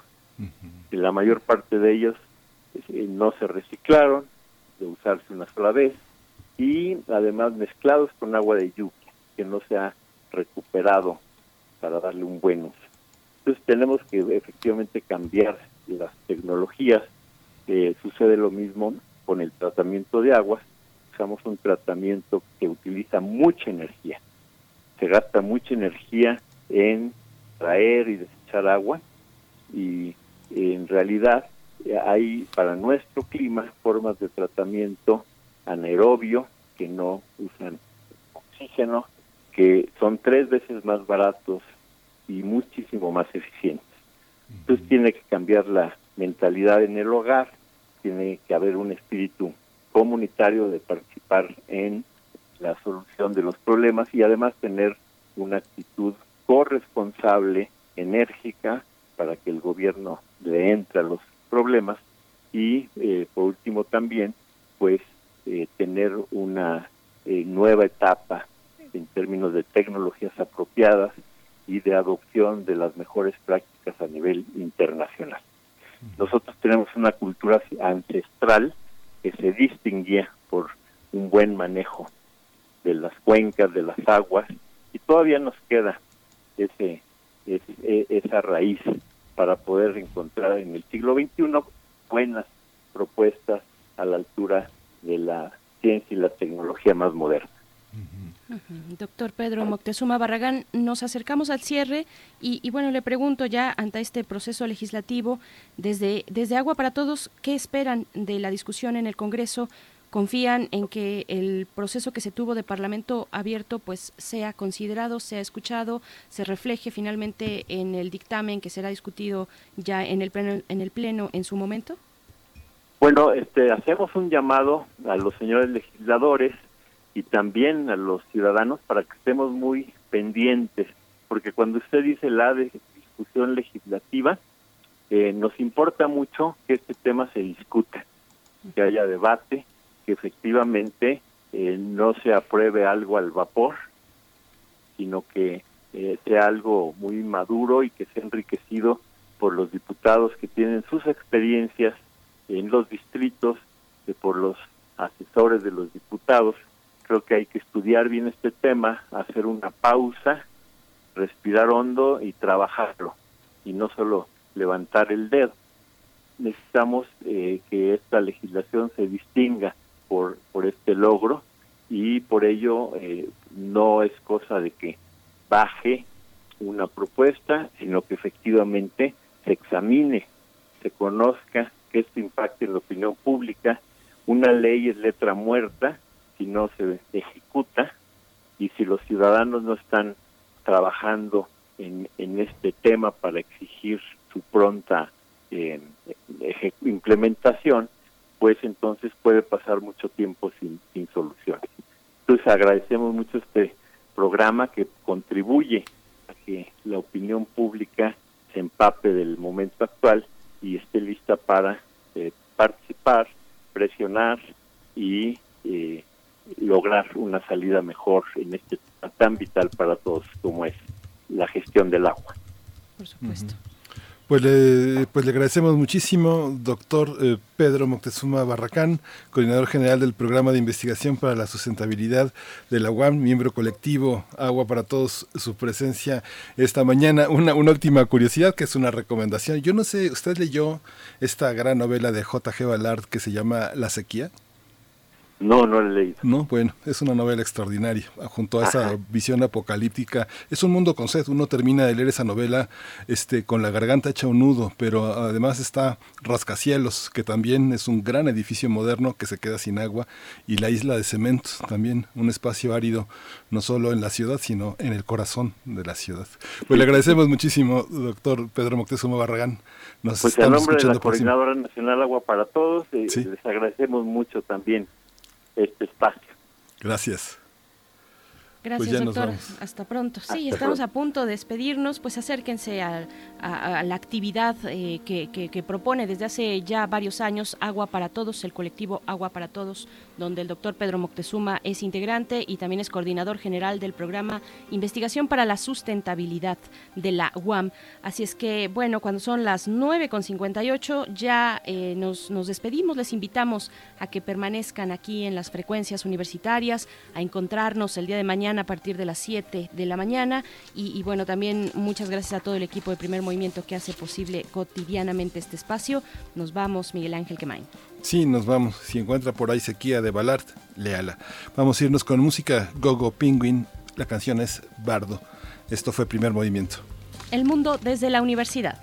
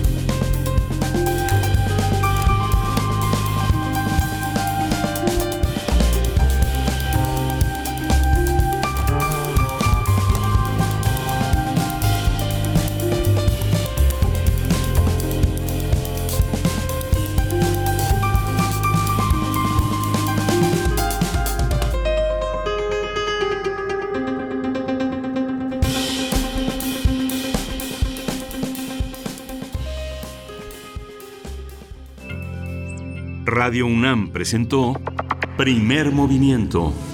El mundo desde la universidad.